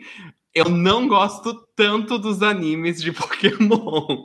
Eu gosto mais dos jogos e o que foi muito marcante, acho que o mais marcante pra mim de Pokémon foi o primeiro filme. Eu adoro o primeiro filme. O primeiro filme que saiu de Pokémon foi o Contra o Mewtwo, Mewtwo Contra-Ataca. Não sei se vocês assistiram. Porque eu acho que né, o desenho, ah, acontece lá, é um cotidiano, ok, ok, ok. Eu acho que tem pouca coisa assim de, né, de coração, de sentimentos. Eu acho que no filme a gente vê muito sentimento, é realmente o amor do Ash pelo Pikachu. Ai, gente, essas coisas me pegam, entendeu? Então eu fiquei triste lá, os Pokémon petrificados, as pessoas tudo petrificada. Então um dos, um dos coisas que foi marcante pra mim mesmo foi o, o primeiro filme, né, que é o, o Mewtwo Contra-Ataca, e o segundo filme, que é o filme do, do Lugia, foi o primeiro filme que eu lembro de ter ido no cinema assistir quando eu tava lá no Japão ainda. Então foi muito marcante pra mim por causa disso também. Mas em termos assim de relacionamento entre os personagens ali no, no anime, quando eu era menor eu gostava muito mais de Digimon também, que foi bastante marcante pra mim Digimon, que eu tenho, eu tenho tatuagem tanto de Pokémon quanto de Digimon, então acho que eu, eu venho carregando isso da, da infância ainda, corpo, acompanho né? as coisas que saem de, aham, umas coisas que saem de Digimon ainda, eu acompanho, né? Eu li muito mangá também de Pokémon não fez muito sucesso aqui no. Não sei se chegou a, a vir aqui pro, pro Ocidente quando a gente era, era menor, mas eu lia muitos mangás de, de Pokémon também. Quando tava no. O mangá, amigo, o, man, o mangá eu não sei, mas eu lembro que quando saiu o filme de Pokémon, foi tipo assim, um negócio absurdo. Assim, as escolas faziam, Ah. faziam tipo, sei lá, excursão pro cinema para poder assistir, sabe? Foi um negócio, pelo menos nas cidades que eu morei, foi um boom. E eu, eu fui procurar pesquisar ontem, né, certinho, e o filme do Mewtwo lançou no Japão em 98, mas chegou no Brasil só em 2000. Eu falei assim, ah, babado, que aí seis meses depois já chegou o segundo também, já, já veio quase os dois, dois juntos aqui, aqui pro Brasil. E eu acho que teve uma versão que foi refeita do, do Mewtwo Contra-Ataque, acho que foi refeito pela Netflix também, né, então... Pokémon sempre aí me acompanha realmente desde, desde de criancinha mesmo. Eu sou bem, bem, bem putinha de Pokémon. Né? Tenho algumas tatuagens de Pokémon, jogo Pokémon desde os meus quatro anos. Então, o que realmente mais marcante para mim em termos de, de animação é, é Pokémon. Não sei se todo mundo conseguiu entender que eu gosto de Pokémon. Não sei se Eu claro. acho que sim, amigo. Eu acho Olha, que sim. Pokémon. Pokémon pra mim também foi super marcante. É, o primeiro jogo, eu, eu lembro que até eu juntei, eu juntava tipo moeda de um real assim que eu pedi pro meu pai, pra minha mãe, juntei, juntei, juntei um, um tempão de dinheiro pra comprar um Game Boy porque eu queria jogar o Pokémon Yellow. O Arrasou. Pikachu e tal na época, né? Eu tinha álbum, tinha um álbum da Panini que eu lembro que eu fiquei pencas de tempo pra completar porque faltava uma figurinha do Nine Tails brilhante. Sabe aquelas figurinhas que eram brilhantes? Ei, assim, o, o Holográfico. e esse raio desse Ninetales não vinha por nada. Aí tinha uma vizinha minha que ela nem ligava pra Pokémon, mas ela colecionava porque todo mundo na rua colecionava, então ela tipo, ah, vou ter também. E essa porra desse Ninetales, ah, desculpa o palavrão, Faju, não- Angry, não sei se pode, mas já foi. É, Pode essa- falar, fica à vontade. E aí esse raio desse Ninetales veio pra ela. Eu tive que, ah, foi a primeira, acho que foi o meu primeiro contato com técnicas de negociação para poder conseguir essa figurinha. Eu consegui Olha essa só. figurinha. Pensei que era o mundo do crime. Contato com o mundo Não, do crime. Eu não roubei, eu não roubei a figurinha dela, eu Gata, negociei. Não Ninetales, se não, gata, a gente vai ter que... E essa figurinha do Ninetales era muito disputada, ninguém tinha ela. E aí veio pra essa menina. E foi mó guerra. E pra mim, Intriga, e pra mim só intriga. faltava ela. E eu comprava tanta figurinha pra ver se viu no Ninetales que eu tinha, meu, zilhões de figurinhas. Eu falei, meu, só quero a figurinha do Ninetales, você pega qual você quiser, quantas você quiser dessas que eu tenho repetida. Eu, tenho, eu quero, eu quero a Ninetales pra eu completar o álbum. Ela não quis no início. Ela falou, não, não vou te dar porque vai ser difícil eu conseguir outra, não sei o quê. Eu vou completar. E aí eu chorei, chorei, chorei, acabou que eu consegui a figura. Não lembro nem o que, que eu fiz pra ela me dar essa figura na Ninetales, mas ela me deu e eu completei o álbum. Falou assim: eu quero um Mas eu beijo era- seu. Era um beijo de Pra minha língua. amiga de Tô imaginando a infância. menina amarrada no porão. A gente é Eu amigo não sei o que aconteceu que ela me deu. né? Ela tá, tá lá. tá- trouxe- ela tá aqui em casa, inclusive, até. É, não, a gente resgatou do porão a menina. Pode entrar, menino do Ninetales, aqueles. Mas ainda falando sobre como o Pokémon se inseriu na cultura aqui, teve uma moda que eu não peguei, porque quando tava essa moda aqui no Brasil, eu ainda tava no Japão. Mas era as figurinhas que vinham, os, os bichinhos que vinham no caçulinha, né, do, do Guaraná. Teve, Nossa, teve na essa moda. Sim, Nossa, Eu não, Vinha eu não uma peguei essa Pokébola moda, de plástico, assim. tava no Japão ainda. Mas a É outra massa, forma que também tinha. É, e vocês Então, sabem por aí- que, que parou? Sabem por que, que eu As crianças engoliam, né? Não, não. É porque que parou de ter esses tipos de promoção aqui no Brasil, né? O Tazo, ele ainda é algo que bomba em vários lugares. Só que no Brasil, acho que em 2000 e alguma coisa, foi instalada uma lei que você não podia ter propagandas que tivessem um apelo diretamente relacionado para crianças. Criança. As, as- as propagandas deveriam ser relacionadas aos pais. E aí, a partir deste momento, as indústrias que faziam alguma coisa, taso, brindes e etc., que ganhavam horrores aqui no Brasil, porque a galera sempre comprava muito, chegou e falou assim: bom, o Brasil então não é mais um mercado pra gente. E Mas aí, eu vou entrar com um processo, Acabou. porque eu sou um homem de 28 anos, não sou criança e eu quero meus tazos, minhas figurinhas. Aqueles da louca, né? Agora que É, o Ti falou foi- de tazo, agora que o Ti falou de tazo, eu lembrei que um, quando eu voltei pro Brasil, tava bem na época que eram os tazos de Yu-Gi-Oh! E Yu-Gi-Oh! também foi um negócio que eu vivi muito, muito, muito no, no Japão eram uns tazos de metal de, de Yu-Gi-Oh! que vinha. E eu vivi muito, lembro. muito, muito Yu-Gi-Oh! De latinha, assim, né? Eu sei qual que é, eu lembro. Latinha, ela tinha. Eu vivi muito, muito Yu-Gi-Oh! porque, né, foi uma moda. Nossa, não vi esse, gente. A moda, eu acho que até a moda do jogo de cartas do Yu-Gi-Oh! foi até maior no Japão do que no, no Brasil, né? Porque, porque é a origem de lá. Mas Yu-Gi-Oh! também eu vivi muito, muito, muito. É, o primeiro boom Maravilha. de Tazo que teve aqui foi os dos Looney Tunes, né? Que foi o negócio que, tipo, Foi a explodiu. primeira coleção que eles lançaram, na verdade. Foi É. o Looney Tunes mesmo. Uhum. Agora, viu, eu discordo com você do negócio do Pokémon que você falou que Pokémon não tem emo- emoção. Eu lembro até hoje que eu chorei pencas, assim, de tipo. é, Me molhar de tanto chorar. Foi quando o Ash soltou a Butterfree. Aquele episódio foi tristíssimo, gente. Muito Tem algum- emocionante. então, é que eu acho que tem alguns que são bem, bem pontuais, mas assim, no, no dia a dia, eu, ach, eu achava meio tipo meh. Mas tem o do Butterfree, tem um episódio que o, o Ash se despede do, do Charizard, dele, Charizard. que deixa ele Charizards, que é babado também. Mas O Squirtle ai, gente, também. ó, do, do Butterfree, gente, a verdade é que aquela história do Butterfree é que o Butterfree é um puta do, do Ash, era um puta do escravoceta, que trocou o Ash por uma Butterfree que ele mal conhecia. Gado demais, gado demais. Quem deve estar junto mais e tá lá agora. É, pois é. Aí, assim, mas amigos trocam por outros, né? Mas assim, é, de desenho que, que me marcou mesmo, assim, fora Pokémon, que eu lembro que eu chegava da escola e era. é, a minha rotina, eu sempre assistia era X-Men Evolution. Eu Nossa, adorava eu ia trazer desenho, essa gente. pauta. Ah, Então, o Vitor queimou a minha, eu queimei a sua, sinto muito agora. Sem problema, Mas eu- mas eu fala lembro- que eu complemento. Complemento, igual o Ed fez. Eu lembro que eu chegava da escola, eu estudava das 7 ao meio-dia, né, na época, e eu vinha correndo da escola para pegar o X-Men Evolution e almoçar e fazer as coisas que eu tinha que fazer. Era, sete- era das 7 às 11 e meia, na verdade, que eu estudava. Municipal, eu estudei. E aí eu vinha correndo para casa para poder assistir a X-Men Evolution almoçando, e eu assistia assim a série inteira, mais de uma vez, porque era um desenho que eu gostava muito. Fazia questão de assistir, até inclusive depois de adulto, depois que na- é, começou a pandemia, ainda passava X-Men Evolution no SBT.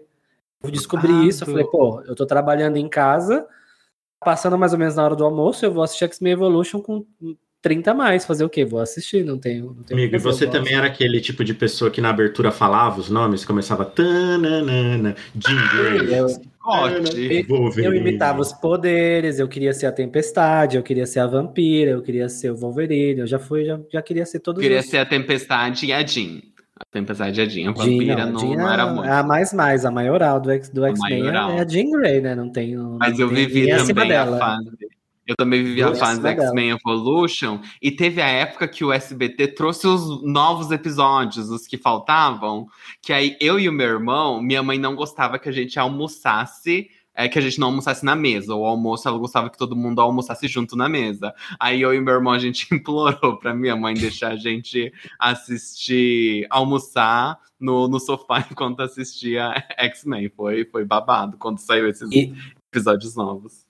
Só pra fazer uma menção honrosa aqui, um desenho também que eu assistia muito, que era um surto na época, é a Caverna do Dragão, esse já é mais antigo, passava no Xuxa Park de sábado, que a gente ficava naquela, naquele frenesi de assistir Caverna do Dragão para descobrir o final, né? Que só depois de adulto, de maior, que eu fui descobrir e nunca fizeram um episódio final para Caverna do Dragão, né? A gente assistia, assistia, assistia, nunca tinha um, o último capítulo, e aí tem várias teorias em volta desse último capítulo, enfim, era era um surto, mas era um desenho muito bom que eu adorava também assistir quando eu era criança. E que tá na cultura pop, né, de muitas pessoas aí, Ca- Caverna do Dragão. É, e no meu caso, né, a gente tava falando de, de X-Men, é, eu falei um pouquinho de Death Note, né, como algo que eu li, mas de assistir era tipo Naruto e o X-Men Evolution, porque era algo que eu gostava bastante. E por sinal, é, Rô, tem aí um burburinho que eles vão fazer uma nova temporada de X-Men Evolution, porque terminou porque tipo, o desenho tava fazendo muito sucesso, mas começou uma treta entre a galera que tava fazendo a continuação do desenho e a galera que estava preparando para lançar os filmes de X-Men. Então começou aí, tipo, ter uma, uma discussão entre essa galera e aí o pessoal, tipo, terminou com as pressas aí a última temporada, até que a última temporada que tem lá o negócio do apocalipse, e aí depois ele faz um vislumbre de como que os outros X-Men, o que, que ia acontecer, fala um pouquinho da Fênix e etc e tal. Então eles tiveram que encerrar um, um desenho que estava dando muito certo às pressas por causa de treta interna, assim, do, da galera que tinha direito entre o, o- a história de X-Men, assim. Eu não sabia, mas agora a Marvel é da Disney, né? Agora. Isso, isso. E só para fechar, Ed, antes de ir para você, são coisas que eu assisti também que não sei se não vou, talvez não seja desenho, mas eu acho que é algo que tipo marcou muito a minha infância e adolescência, era qualquer coisa que era Chaves e Chapolin, porque tipo, meu, você assistia milhões de vezes aquilo, você já sabia as falas, mas era algo que tipo assim, eu pelo menos eu adorava assistir Chaves e Chapolin, assim, era tipo, dava risada pra caramba, gostava bastante dos episódios, chorei com alguns e gostei bastante. Não sei se vocês chegaram a assistir também. Eu gostei de eu trouxe até Chapolin. como eu trouxe até como menção na minha parte de série o Chaves que eu ia falar Que sobre o isso. Ed, que o, que o Ti tá, tá queimando pauta. Aí, Olha, gente, eu trouxe dois, duas animações que pra mim foram muito importantes. A primeira delas é Dog Funny, que eu adorava, né? E a segunda delas não é tão hypada assim, mas eu gosto muito, que era As Aventuras de Babar. Não sei se vocês lembram que era aquela família de elefantinhos que eles é, eram um reizinho e os príncipes e eles moravam num castelo, passava na TV Cultura à noite e Sim, era muito legal o desenho. é o que Nossa, é a pauta coloca- do, do episódio de hoje, né? TV Cultura Pop, né? Ed arrasou. Aqueles. TV Cultura Pop. Gata, vocês estão trazendo coisa de 1930, então não vem me, me gongar aqui não, gata. Hoje não. nenhuma, gata. Aquilo que eu falei, né? O que, que é As pop, aventuras- né, gente? É exato, mas as Aventuras de Babar é um tipo de desenho que to- quase ninguém lembra pelo nome, mas todo mundo, quando a maioria, quando vê a, a- quando vê a imagem, lembra, porque assistia bastante, passava na TV Cultura. Gostei que E ninguém aí, aqui, gente? todo mundo trouxe, ninguém trouxe nada de Disney, hein? Não, não lambemos o cu dos estadunidenses. Na verdade, a gente lambeu, mas não lambemos Não. o cu da Disney. né, pois é. E aí, gente, pra puxar então pra uma coisa mais recente, vamos puxar séries, porque aí Vamos. eu tenho duas séries que são um pouco mais mais recentes que eu assisti que assim, isso realmente foram séries que me fizeram surtar muito. A primeira delas é Game of Thrones, que aí é aquele tipo de série que eu falo. O importante é a jornada, tá? O importante não, não importa no final, entendeu? Sofri muito na última temporada, viu? As últimas temporadas foram terríveis, mas assim, a jornada foi interessante, foi uma história legal. Eu li todos os livros também, fizeram parte da minha vida. Mas assim, né, não vou falar muito sobre Game of Thrones também, porque já falaram demais sobre essa série por aí na internet. Mas tem uma, a outra que eu vou falar que me fez inspirar muito, que é um pouco mais recente, que inclusive tem vários episódios aqui no FajoCast sobre ela. Acho que foi a única série no FajoCast que eu comentei episódio a episódio toda semana, que foi o Watchmen. Que pra mim, essa série é, assim, uma, uma obra-prima de, de seriados e da, da TV norte-americana, assim.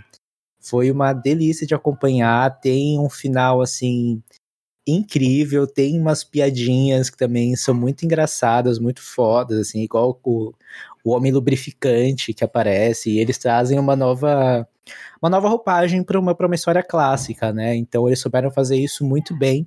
E fiquei muito, muito, muito feliz que eles não vão fazer uma continuação, porque é uma série que se fecha muito bem ali com uma temporada só.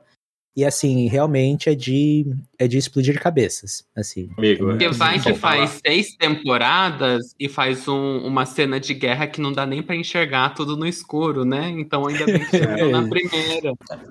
É, Quem- Quem não, exatamente. conhece- quem não conhece, quem não conhece, vê você falando do homem lubrificante, eu acho que é um negócio que pode ir para vários, vários pensamentos aqui. Não, eu, Eu- mesma já tô É. excitada. Cara, mas vale a pena. Esse homem Oferecimento lubrificante é muito engraçado. aí. A série que eu resolvi trazer, eu já sei que o Rô vai ter coisa pra acrescentar, que a gente já conversou sobre essa série. Eu sei que o Rô assistiu também, viveu essa série. Mas é uma série que foi muito importante na minha adolescência, quando eu tava descobrindo minha sexualidade, que foi Glee. Então, Ai, eu acho que é, eu, quando né, Glee parece ser tão recente, né? Mas mesmo assim, era uma época que a gente não tinha é, tantas tantas representações, na verdade, né? E não só LGBT, de diversidade. Gente, hoje, se você assistir Glee, vocês vão, vocês vão ver bastante coisa problemática, tá?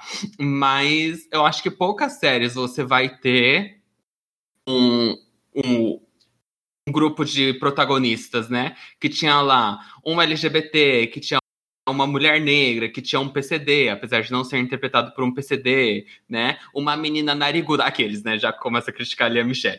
Mas para mim, quando na minha adolescência, a questão não só de ser LGBT, né? Mas de ser um loser, de ser um underdog, né? Das pessoas que sofriam bullying. Então, Glee conversava muito comigo, né? Eu acho que é, para LGBTs, né, homens gays da minha idade, eu acho que, que eu imagino que Glee deva ter sido muito importante para quem assistiu naquela época. Eu estava conversando com um amigo meu já trazendo para uma série um pouco mais recente, que é Love Victor, não sei se vocês chegaram a assistir, mas que traz da descoberta, né, do desse Victor na sexualidade dele. E eu assistindo a série, eu fiquei pensando, essa série deve estar sendo tão importante para um para um LGBT adolescente quanto Glee foi para mim. Então, por isso que Glee foi muito marcante para mim. Eu falo que Glee é a série da minha vida. É a melhor coisa que eu já assisti? Não. Mas é uma das minhas séries preferidas. Então, teve seis, seis temporadas também terminou mal, igual Game of Thrones. Mas, mas foi muito é. importante para mim, na acho... minha descoberta eu me senti abraçado, assim, me senti acolhido. É. Tem muita gente que se relaciona muito com música, né? Que música, é, que ele liga, eles ligam muitas coisas da vida deles que acontece com a música. Eu não relaciono muito minha vida com, com música, não tenho essa ligação com música. Eu tenho muito dessa ligação com séries e filmes. E Glee foi uma das séries que, que trouxe, trouxe esse acolhimento para mim na, durante a minha adolescência. Às vezes a série nem precisa ser uma, uma obra de arte, mas é como ela te atravessa, né? É como ela te toca no momento que você Nossa, assiste. muito linda quebrada, né? Como te atravessa. É. Adorei. Esse inclínio atravessou é de várias isso. formas, é. Várias é, formas. o Glee e Skin para mim era uma coisa que tipo traziam temas que eu não podia falar com ninguém, né? mas você tava ali vendo na tela sendo representado. Então acho que é mais sobre isso. Gente, eu adoro é, séries de suspense e terror, né? Então, para mim, é... American Horror Story é, a, é uma série que eu adoro assistir, né? Porque ela é uma série que sempre tem, cada temporada ela se renova, o elenco se renova, a história, você Cada temporada não... é ruim de uma forma diferente, né? Aqueles é, atacando a, a escolha do colega. você não gosta. Se renova sempre com os mesmos é. atores, né? Aquelas. Os mesmos atores. Então você vê. Exata, e é isso que eu gosto, porque você vê, tipo, a Sarah Paulson interpretando vários papéis diferentes, aquela atriz é maravilhosa. Ela interpreta vários papéis diferentes de uma forma muito brilhante. Uhum. Então, eu amo séries de terror, então para mim American Horror Story é uma série que, tipo, qualquer temporada que eles lançarem, qualquer momento eu vou parar para assistir, vou ver, já vi todas até, até a última que passou, sempre no torrent, né, porque eu não, eu não consigo ficar esperando, né? E eu também queria fazer uma menção aqui para uma série que eu assisti há, há pouco tempo. Infelizmente eu demorei um pouco para assistir ela, que é Veneno. Não sei se todos vocês já viram Veneno. Tudo. A série da La Veneno, né? Aquela a, a espanhola. Uma série assim muito bem feita, muito bem escrita, muito bem interpretada. Eu acho que eu assisti tudo num dia só, os episódios de uma vez, porque ela é muito envolvente.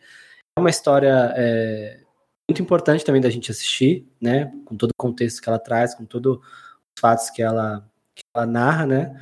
A história dela. Então, foi uma série muito bem feita, gente. Não vai ter nova temporada, né? Porque, pelo que eu tô sabendo, apesar de ela ter não, não ter chegado ainda na, no final da história dela, eu acho que o que contou até agora foi já tá de bom tamanho a série ficou muito bem feita. A série ficou muito bem feita mesmo. Acho que ela tem umas cenas icônicas e toda essa questão de representatividade Tipo, e é uma série que explodiu, explodiu nessa, justamente nessa, digamos assim, é, na empresa que criou essa própria série. Então, tipo, cara, fantástica. É uma recomendação nossa, né? Das vezes que a gente já conversou. É, é uma série que também eu coloquei aqui para mim. Assim como Sense8, que é uma série que para mim, quando foi lançada, tipo, explorou todo esse boom da questão da sexualidade, etc. Tem toda a questão também das irmãs Wachowski que fizeram a série. Então, tipo, para mim é uma série recente. Eu tenho um pouco de dificuldade, porque às vezes eu assisto as séries, elas me atravessam e eu não, não, sou aquele tipo de pessoa que reassiste, sabe? Então, tipo, eu parto para uma outra e eu não, eu não tenho séries, assim, tipo, de estimação. Mas Sense8, eu acho que todo, até pelo hype deles terem vindo para cá, no Brasil, gravar um episódio, e aí depois ter sido cancelada a série e etc. Tipo, é uma série que eu gostei bastante, assim, eu acho que tinha um potencial eu grande. Eu assisti Sense8 recentemente, continua perfeito. Então, eu acho que, acho que o fato de terem cancelado deu uma estragadinha no final, né? Acho que foi muito corrido, é. muito acabou não ficando bem feito como, como a primeira temporada, né? Mas a série realmente é maravilhosa. Acho que se eles tivessem dado a devida atenção do, do início ao fim, realmente também seria uma das minhas séries favoritas, com certeza. Tem até um fato curioso sobre Sense8. Todo mundo tava falando da série, né, quando lançou. E eu falei, putz, eu acho que eu vou assistir. Eu tava no Natal em família, como eu já disse no, no podcast, né? Geralmente a minha família se reúne, né? 50, 60 pessoas. E aí o pessoal virou para mim e falou assim: ah, Thiago, sei lá, entra aí no Netflix e coloca uma série pra gente assistir. Aí eu pensei assim, bom, todo mundo tá falando dessa série, vou colocar, né? Tá minhas tias, os tio tudo, as, os primos tudo. A primeira cena da série é uma transa muito louca da galera transando. E eu falei, putz, fiquei com aquela cara, né, de peidoco, colocando um negócio com um monte de primo, tudo, tudo novinho ali, e eu colocando um, um um pornozão lá pra galera assistir, mas é isso aí. A depravada da família. É, tinha que ser a gay da família, né? Tinha que ser, tinha que ser. Tem o Dildo de arco-íris, é uma das primeiras cenas. Um beijo pra nome, gente, saudade. Eu trouxe aqui alguns nomes, né? Então, só Vis-a-Vis, La Casa de Papel e Vikings, são três séries que eu gosto bastante. É, para mim, uma coisa que foi uma loucura foi o primeiro, a primeira temporada de Lost, é, quando saiu, assim, a quantidade de vezes que se falava nele, a loucura para conseguir os DVDs piratas, porque não tinha streaming na época, era uma loucura. E para mim teve uma série muito importante, é, claro que ela já ia para outro tom, mas Queer as Folk, apesar de, do anacronismo, como a gente bem coloca, né, hoje ela seria totalmente imprópria, né, para muitas coisas, mas o Queer as Folk era realmente uma era uma era uma porta, eu para uma gay de interior, né, de, de roça, era uma porta muito interessante para o mundo para o mundo gay, né? Então achei, para mim foi bastante importante. Nossa, amigo, essa série eu assisti bastante também. Eu adorei todas as temporadas. É, muito triste, bolo batido. Muita receita, né? Tipo, é isso aí, amigo. Mas era uma série que eu como, gente? É, gente, adolescente não é fácil. O, mas Queer as Folk foi um, foi um marco mesmo, assim. Eu lembro que eu assisti ela depois de adulto. Mas mesmo assim já era uma coisa assim que é. que preenchia uma lacuna que a gente não tinha, né? De ter uma, uma representatividade das. principalmente do, dos gays, né? Na, na, na, cultura pop, na questão de, de seriados e tal. Acho que foi uma série muito importante, né? Com, com, relação à representatividade e apesar né, dos pesares ainda trazia questões importantes, né? Por exemplo, eles falavam sobre a questão do HIV e tudo isso que, que aconteceu naquela época. Eu acho que foi uma série importante pro seu tempo e agora tá vindo com revival aí, né? De, tá vendo, de Grass Folk. Sério, e... eu não tô sabendo. É. Eu, eu, lembro que tinha. É, é, eu lembro que tinha entre, entre os meninos gays tinham é, tinha o Queer Folk e entre as meninas tinha o Del Ward, né? Que também uhum. era, o, era a loucura delas, né? Eu nunca vi um episódio sequer, mas eu sei que se falava muito. voltou já, né? Várias é, versão recente né? de The Word.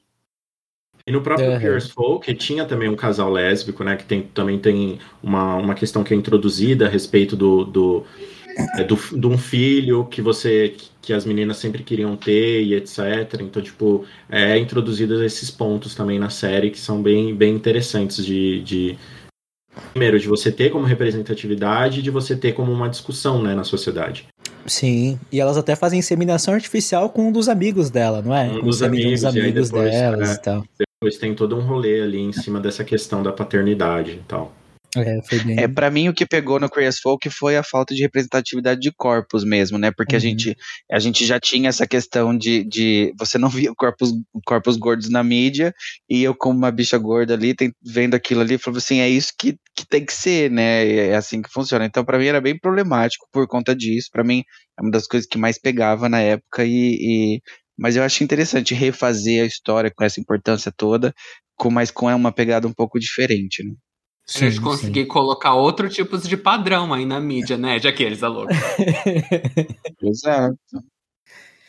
E aí, gente, pra gente fechar essa nossa sessão de nostalgia e de lembranças da vida, é, eu queria puxar sobre filmes, né? Eu vou puxar aqui dois filmes também.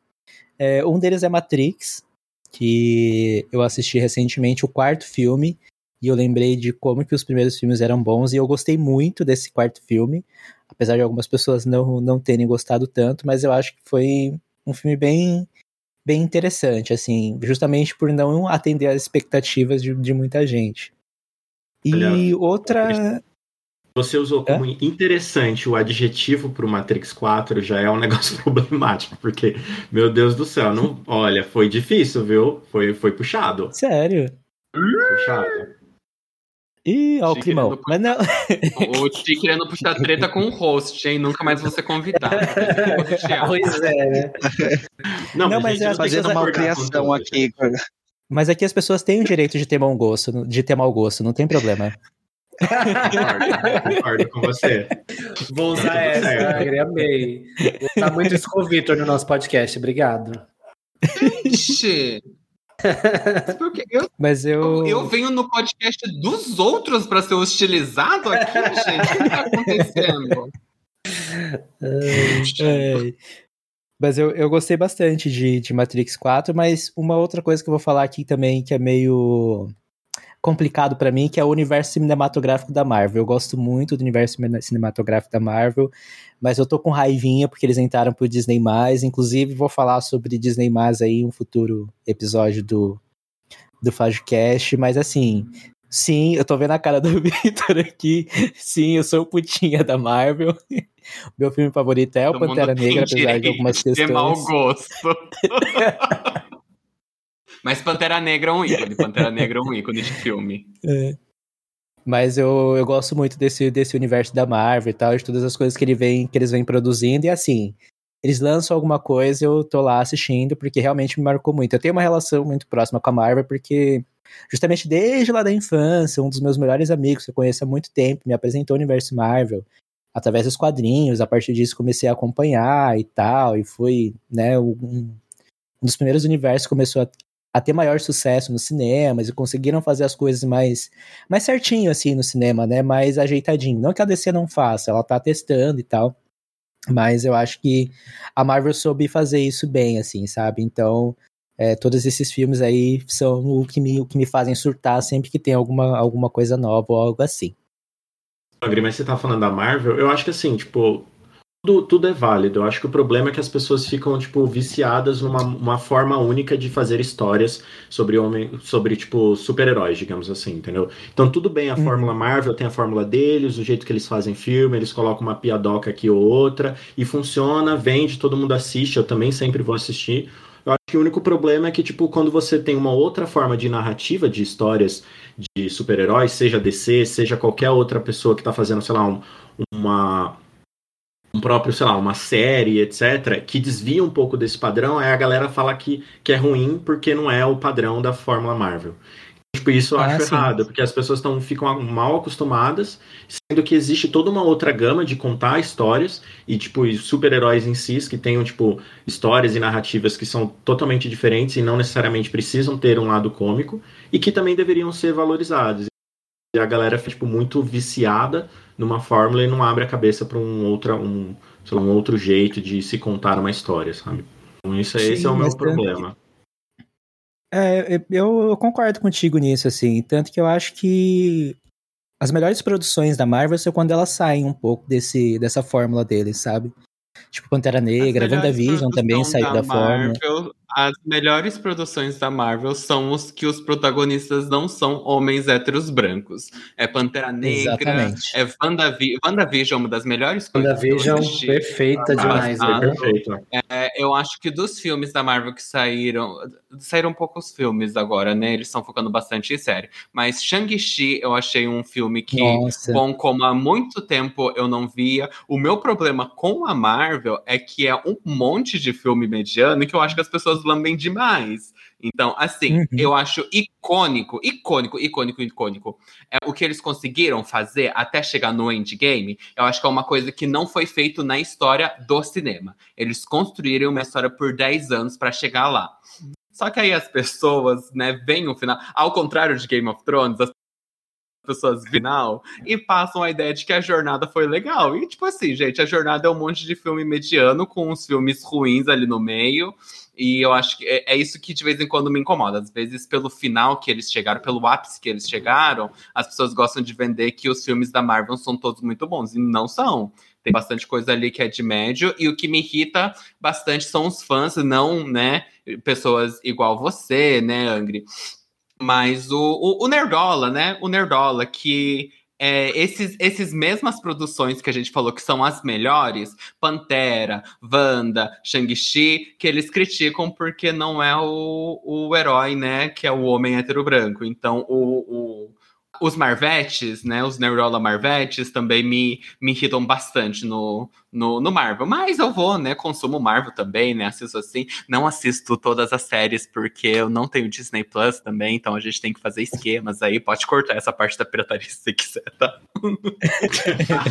aqui, a gente, aqui, aqui a gente apoia, amigo. Aqui a gente apoia. Não tem problema, não. É. Mas, Mas... É... Pode falar, pode falar. Porque aí eu, os filmes que eu trouxe, eles vão continuar na Disney. Né? E eu vou voltar ao começo da nossa conversa e o filme que eu trouxe que foi marcante para mim foi High School Musical. Eu trouxe de verdade High School Musical, tá? High School Musical foi a primeira vez que eu tive contato com um musical que não fosse em forma de animação, né? Que a Disney fez muitas anima muitos musicais em forma de animação. Mas a primeira vez que eu tive contato com musicais não era em forma de animação foi com High School Musical, passando na Globo, assistindo na Globo High School Musical num domingo à tarde.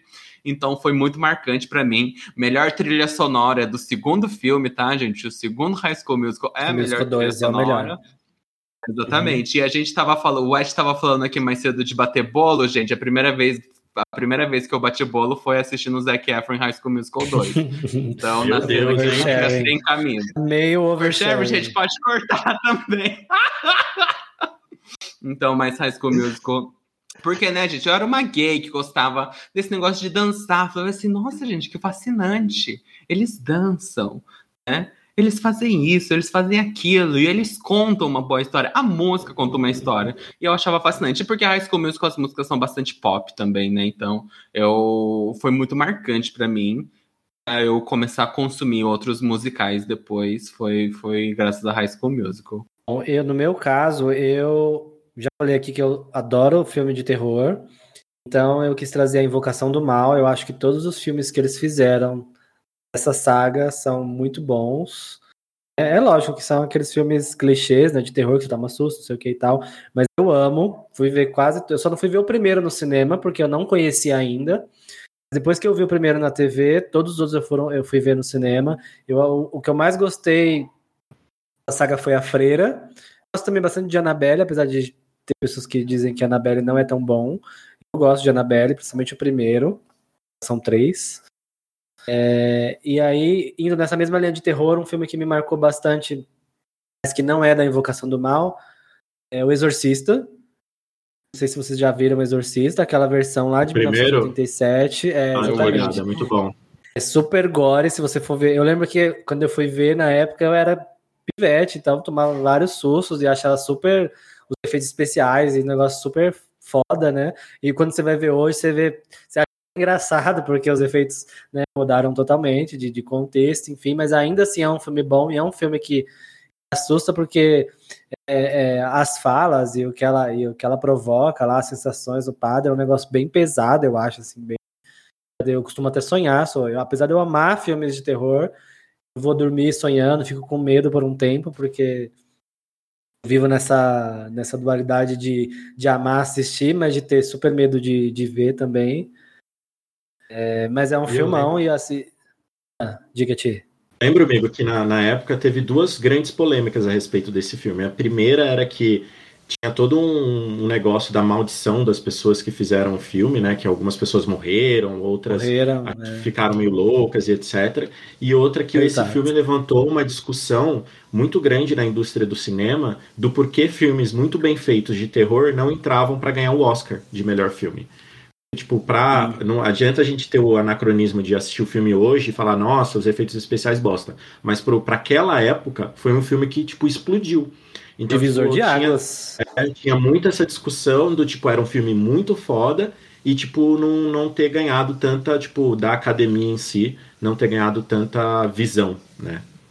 Eu acho que Exorcista criou um, criou um subgênero dentro do terror, né? Tanto que até hoje Uhum. a gente vê aí diversos filmes de possessão demoníaca, de terror, e que, e que a Invocação do Mal mesmo é um exemplo, né? Ele é, ele é basicamente a mesma história, né? a mesma narrativa de, de possessões demoníacas que eles contam no filme.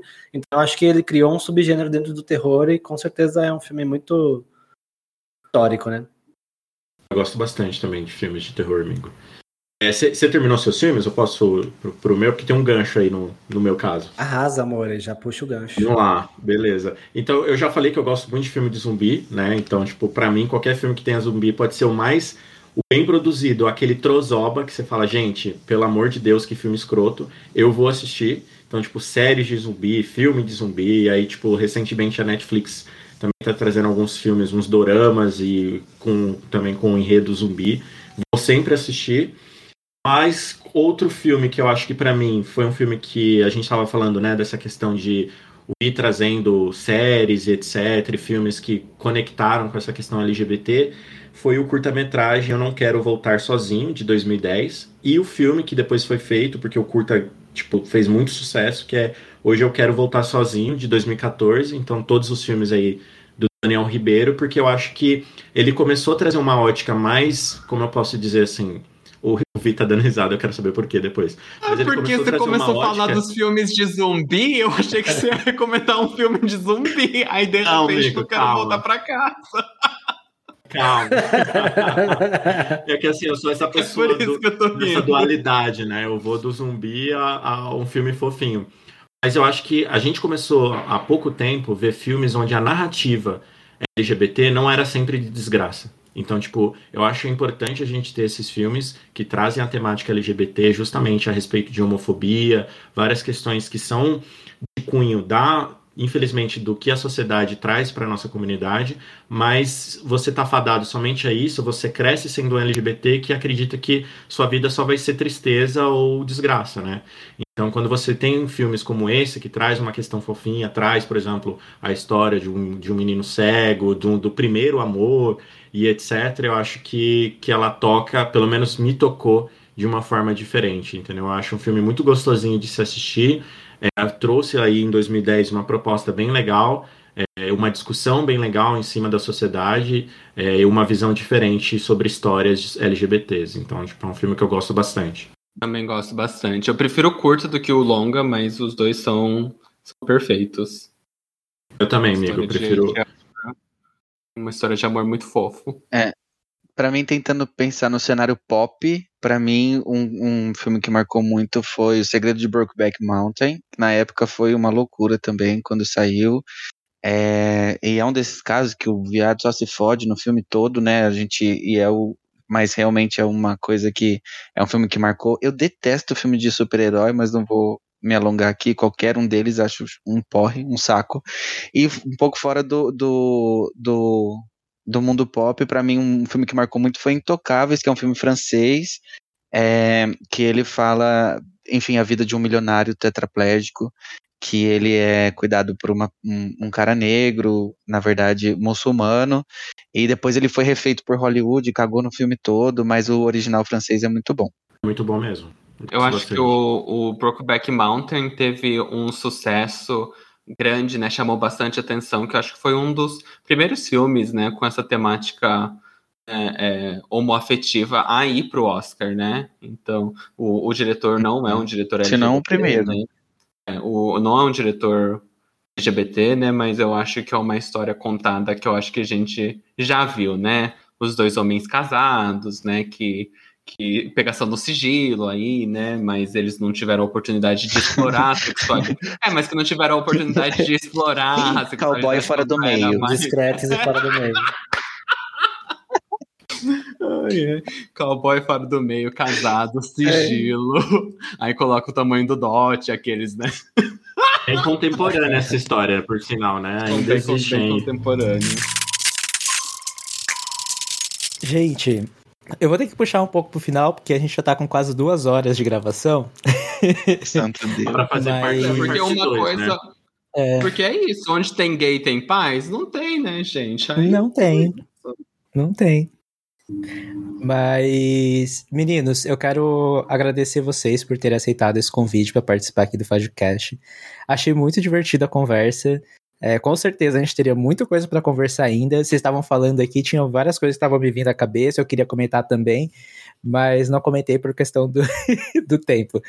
Mas só agradecer vocês por aceitarem o convite para participar aqui do FajoCast. É, já falei pra vocês que eu sou fã do, do Não Surta, eu gosto muito do, do conteúdo que vocês produzem lá. Eu já falei pra vocês também que vocês fazem um conteúdo com muita responsabilidade, porque dá pra perceber isso escutando os episódios de vocês, com tudo que vocês colocam no ar e tal. Eu acho isso muito muito importante, né? Porque principalmente nos tempos que a gente tem vivido atualmente, é uma coisa que às vezes a gente não vê por aí. É, às vezes até sem querer as pessoas acabam não tendo é, essa responsabilidade e tal. Mas se você, eu vejo que vocês têm isso para mim é bem é bem importante. Acho que foi um dos grandes motivos assim para eu gostar de vocês, né, do, do conteúdo que vocês produzem com toda essa, essa responsabilidade, mas também por causa do- dos, dos, dos temas que vocês trazem e tal. E o, e o mais legal é que o podcast de vocês tem uma personalidade, sabe? Eu consigo perceber uma personalidade no podcast de vocês. E é o e que me cativou assim, desde, desde o primeiro episódio que eu escutei, eu já fui cativado por vocês, já fui seguir, já fui atrás de vocês para conhecer melhor e tal. Carisma Então, assim, de milhões, deixar aqui-. Aqueles. Personalidade. Personalidade, caos.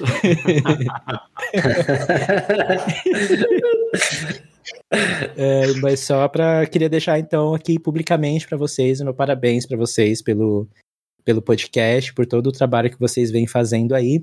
E aí eu quero deixar o espaço aberto aqui para vocês, se vocês quiserem deixar alguns recadinhos finais, se tiver alguma coisa que vocês queriam falar e não falaram do- durante o episódio, podem ficar à vontade. E também já deixo as redes sociais pessoais de vocês e do podcast também, que agora o espaço é todo de vocês. Tava Vai, esperando Vitor, brilha. pra falar, Aí, é, eu, vamos gente, vamos pela então, ordem. as nossas. re- Antes de falar das nossas redes, na verdade, gente queria agradecer muito o convite. Essa parte mais séria, o Thiago normalmente é melhor do que eu pra fazer. Ti, pode fazer essa parte por mim? Posso fazer, posso fazer sim, sem problema.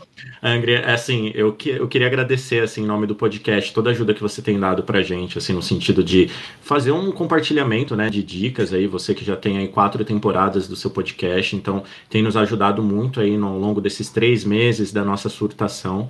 É, ser sempre um fofo nas suas colocações, é, nas suas interações conosco. Então, é a nossa primeira collab. Então, vai ficar, acredite que é a nossa primeira vez fazendo collab é contigo. Então, a nossa suruba de podcast foi feita com você, é, saindo até um pouco da seriedade aí que o Vi pediu para eu trazer, mas a gente agradece, então eu agradeço em nome aí do, do Não Surta Corporation esse, esse convite e fica o convite de você surtar conosco num episódio futuro aqui do, do nosso podcast.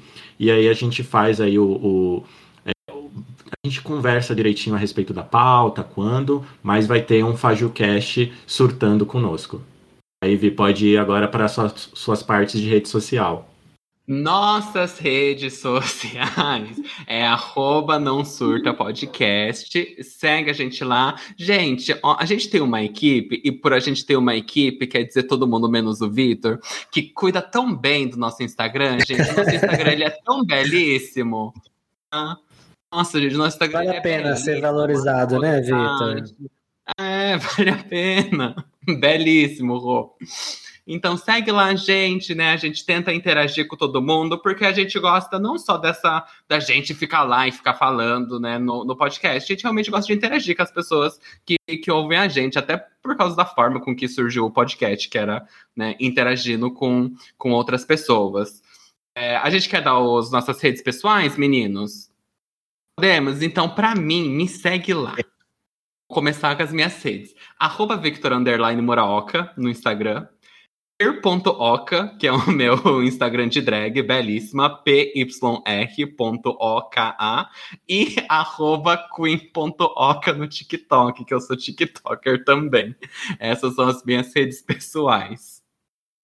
Jucasters, por favor, vão dar streaming pra nossa drag queen maravilhosa, por favor, hein?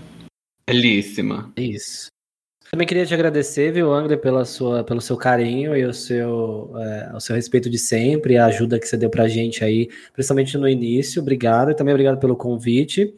Eu sou o Rodrigo, mais uma vez, e vocês podem achar a gente lá no Não Surta Podcast. E eu, no meu arroba no Instagram é arroba Rodrigo Machado. Me sigam lá, a gente poder bater mais papo.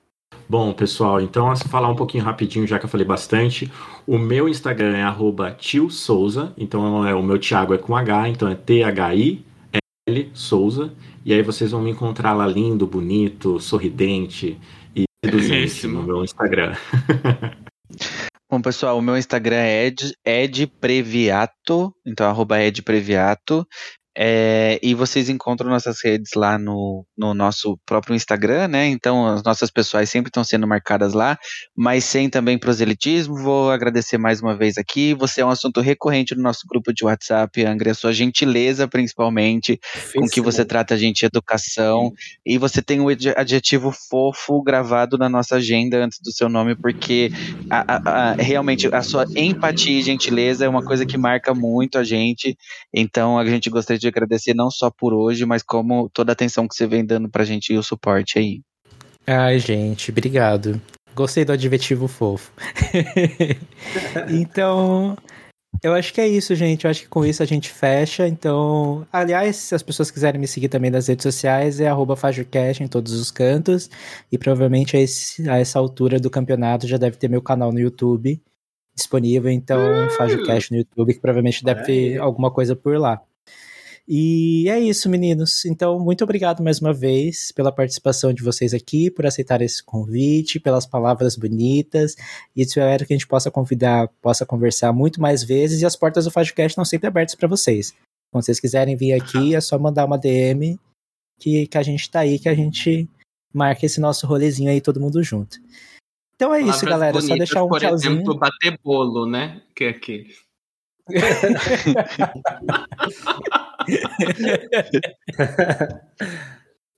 Ai, ai, então acho que é isso. Então, batendo bolo, a gente finaliza. Dá um tchauzinho aí, galera. Tchau, tchau, pessoal. Até a próxima. Beijo, gente. Beijo. Beijo e até a próxima, gente. Este podcast faz parte do movimento LGBT Podcasters. Conheça outros podcasts através da hashtag LGBT Podcasters ou do site www.lgbtpodcasters.com.br.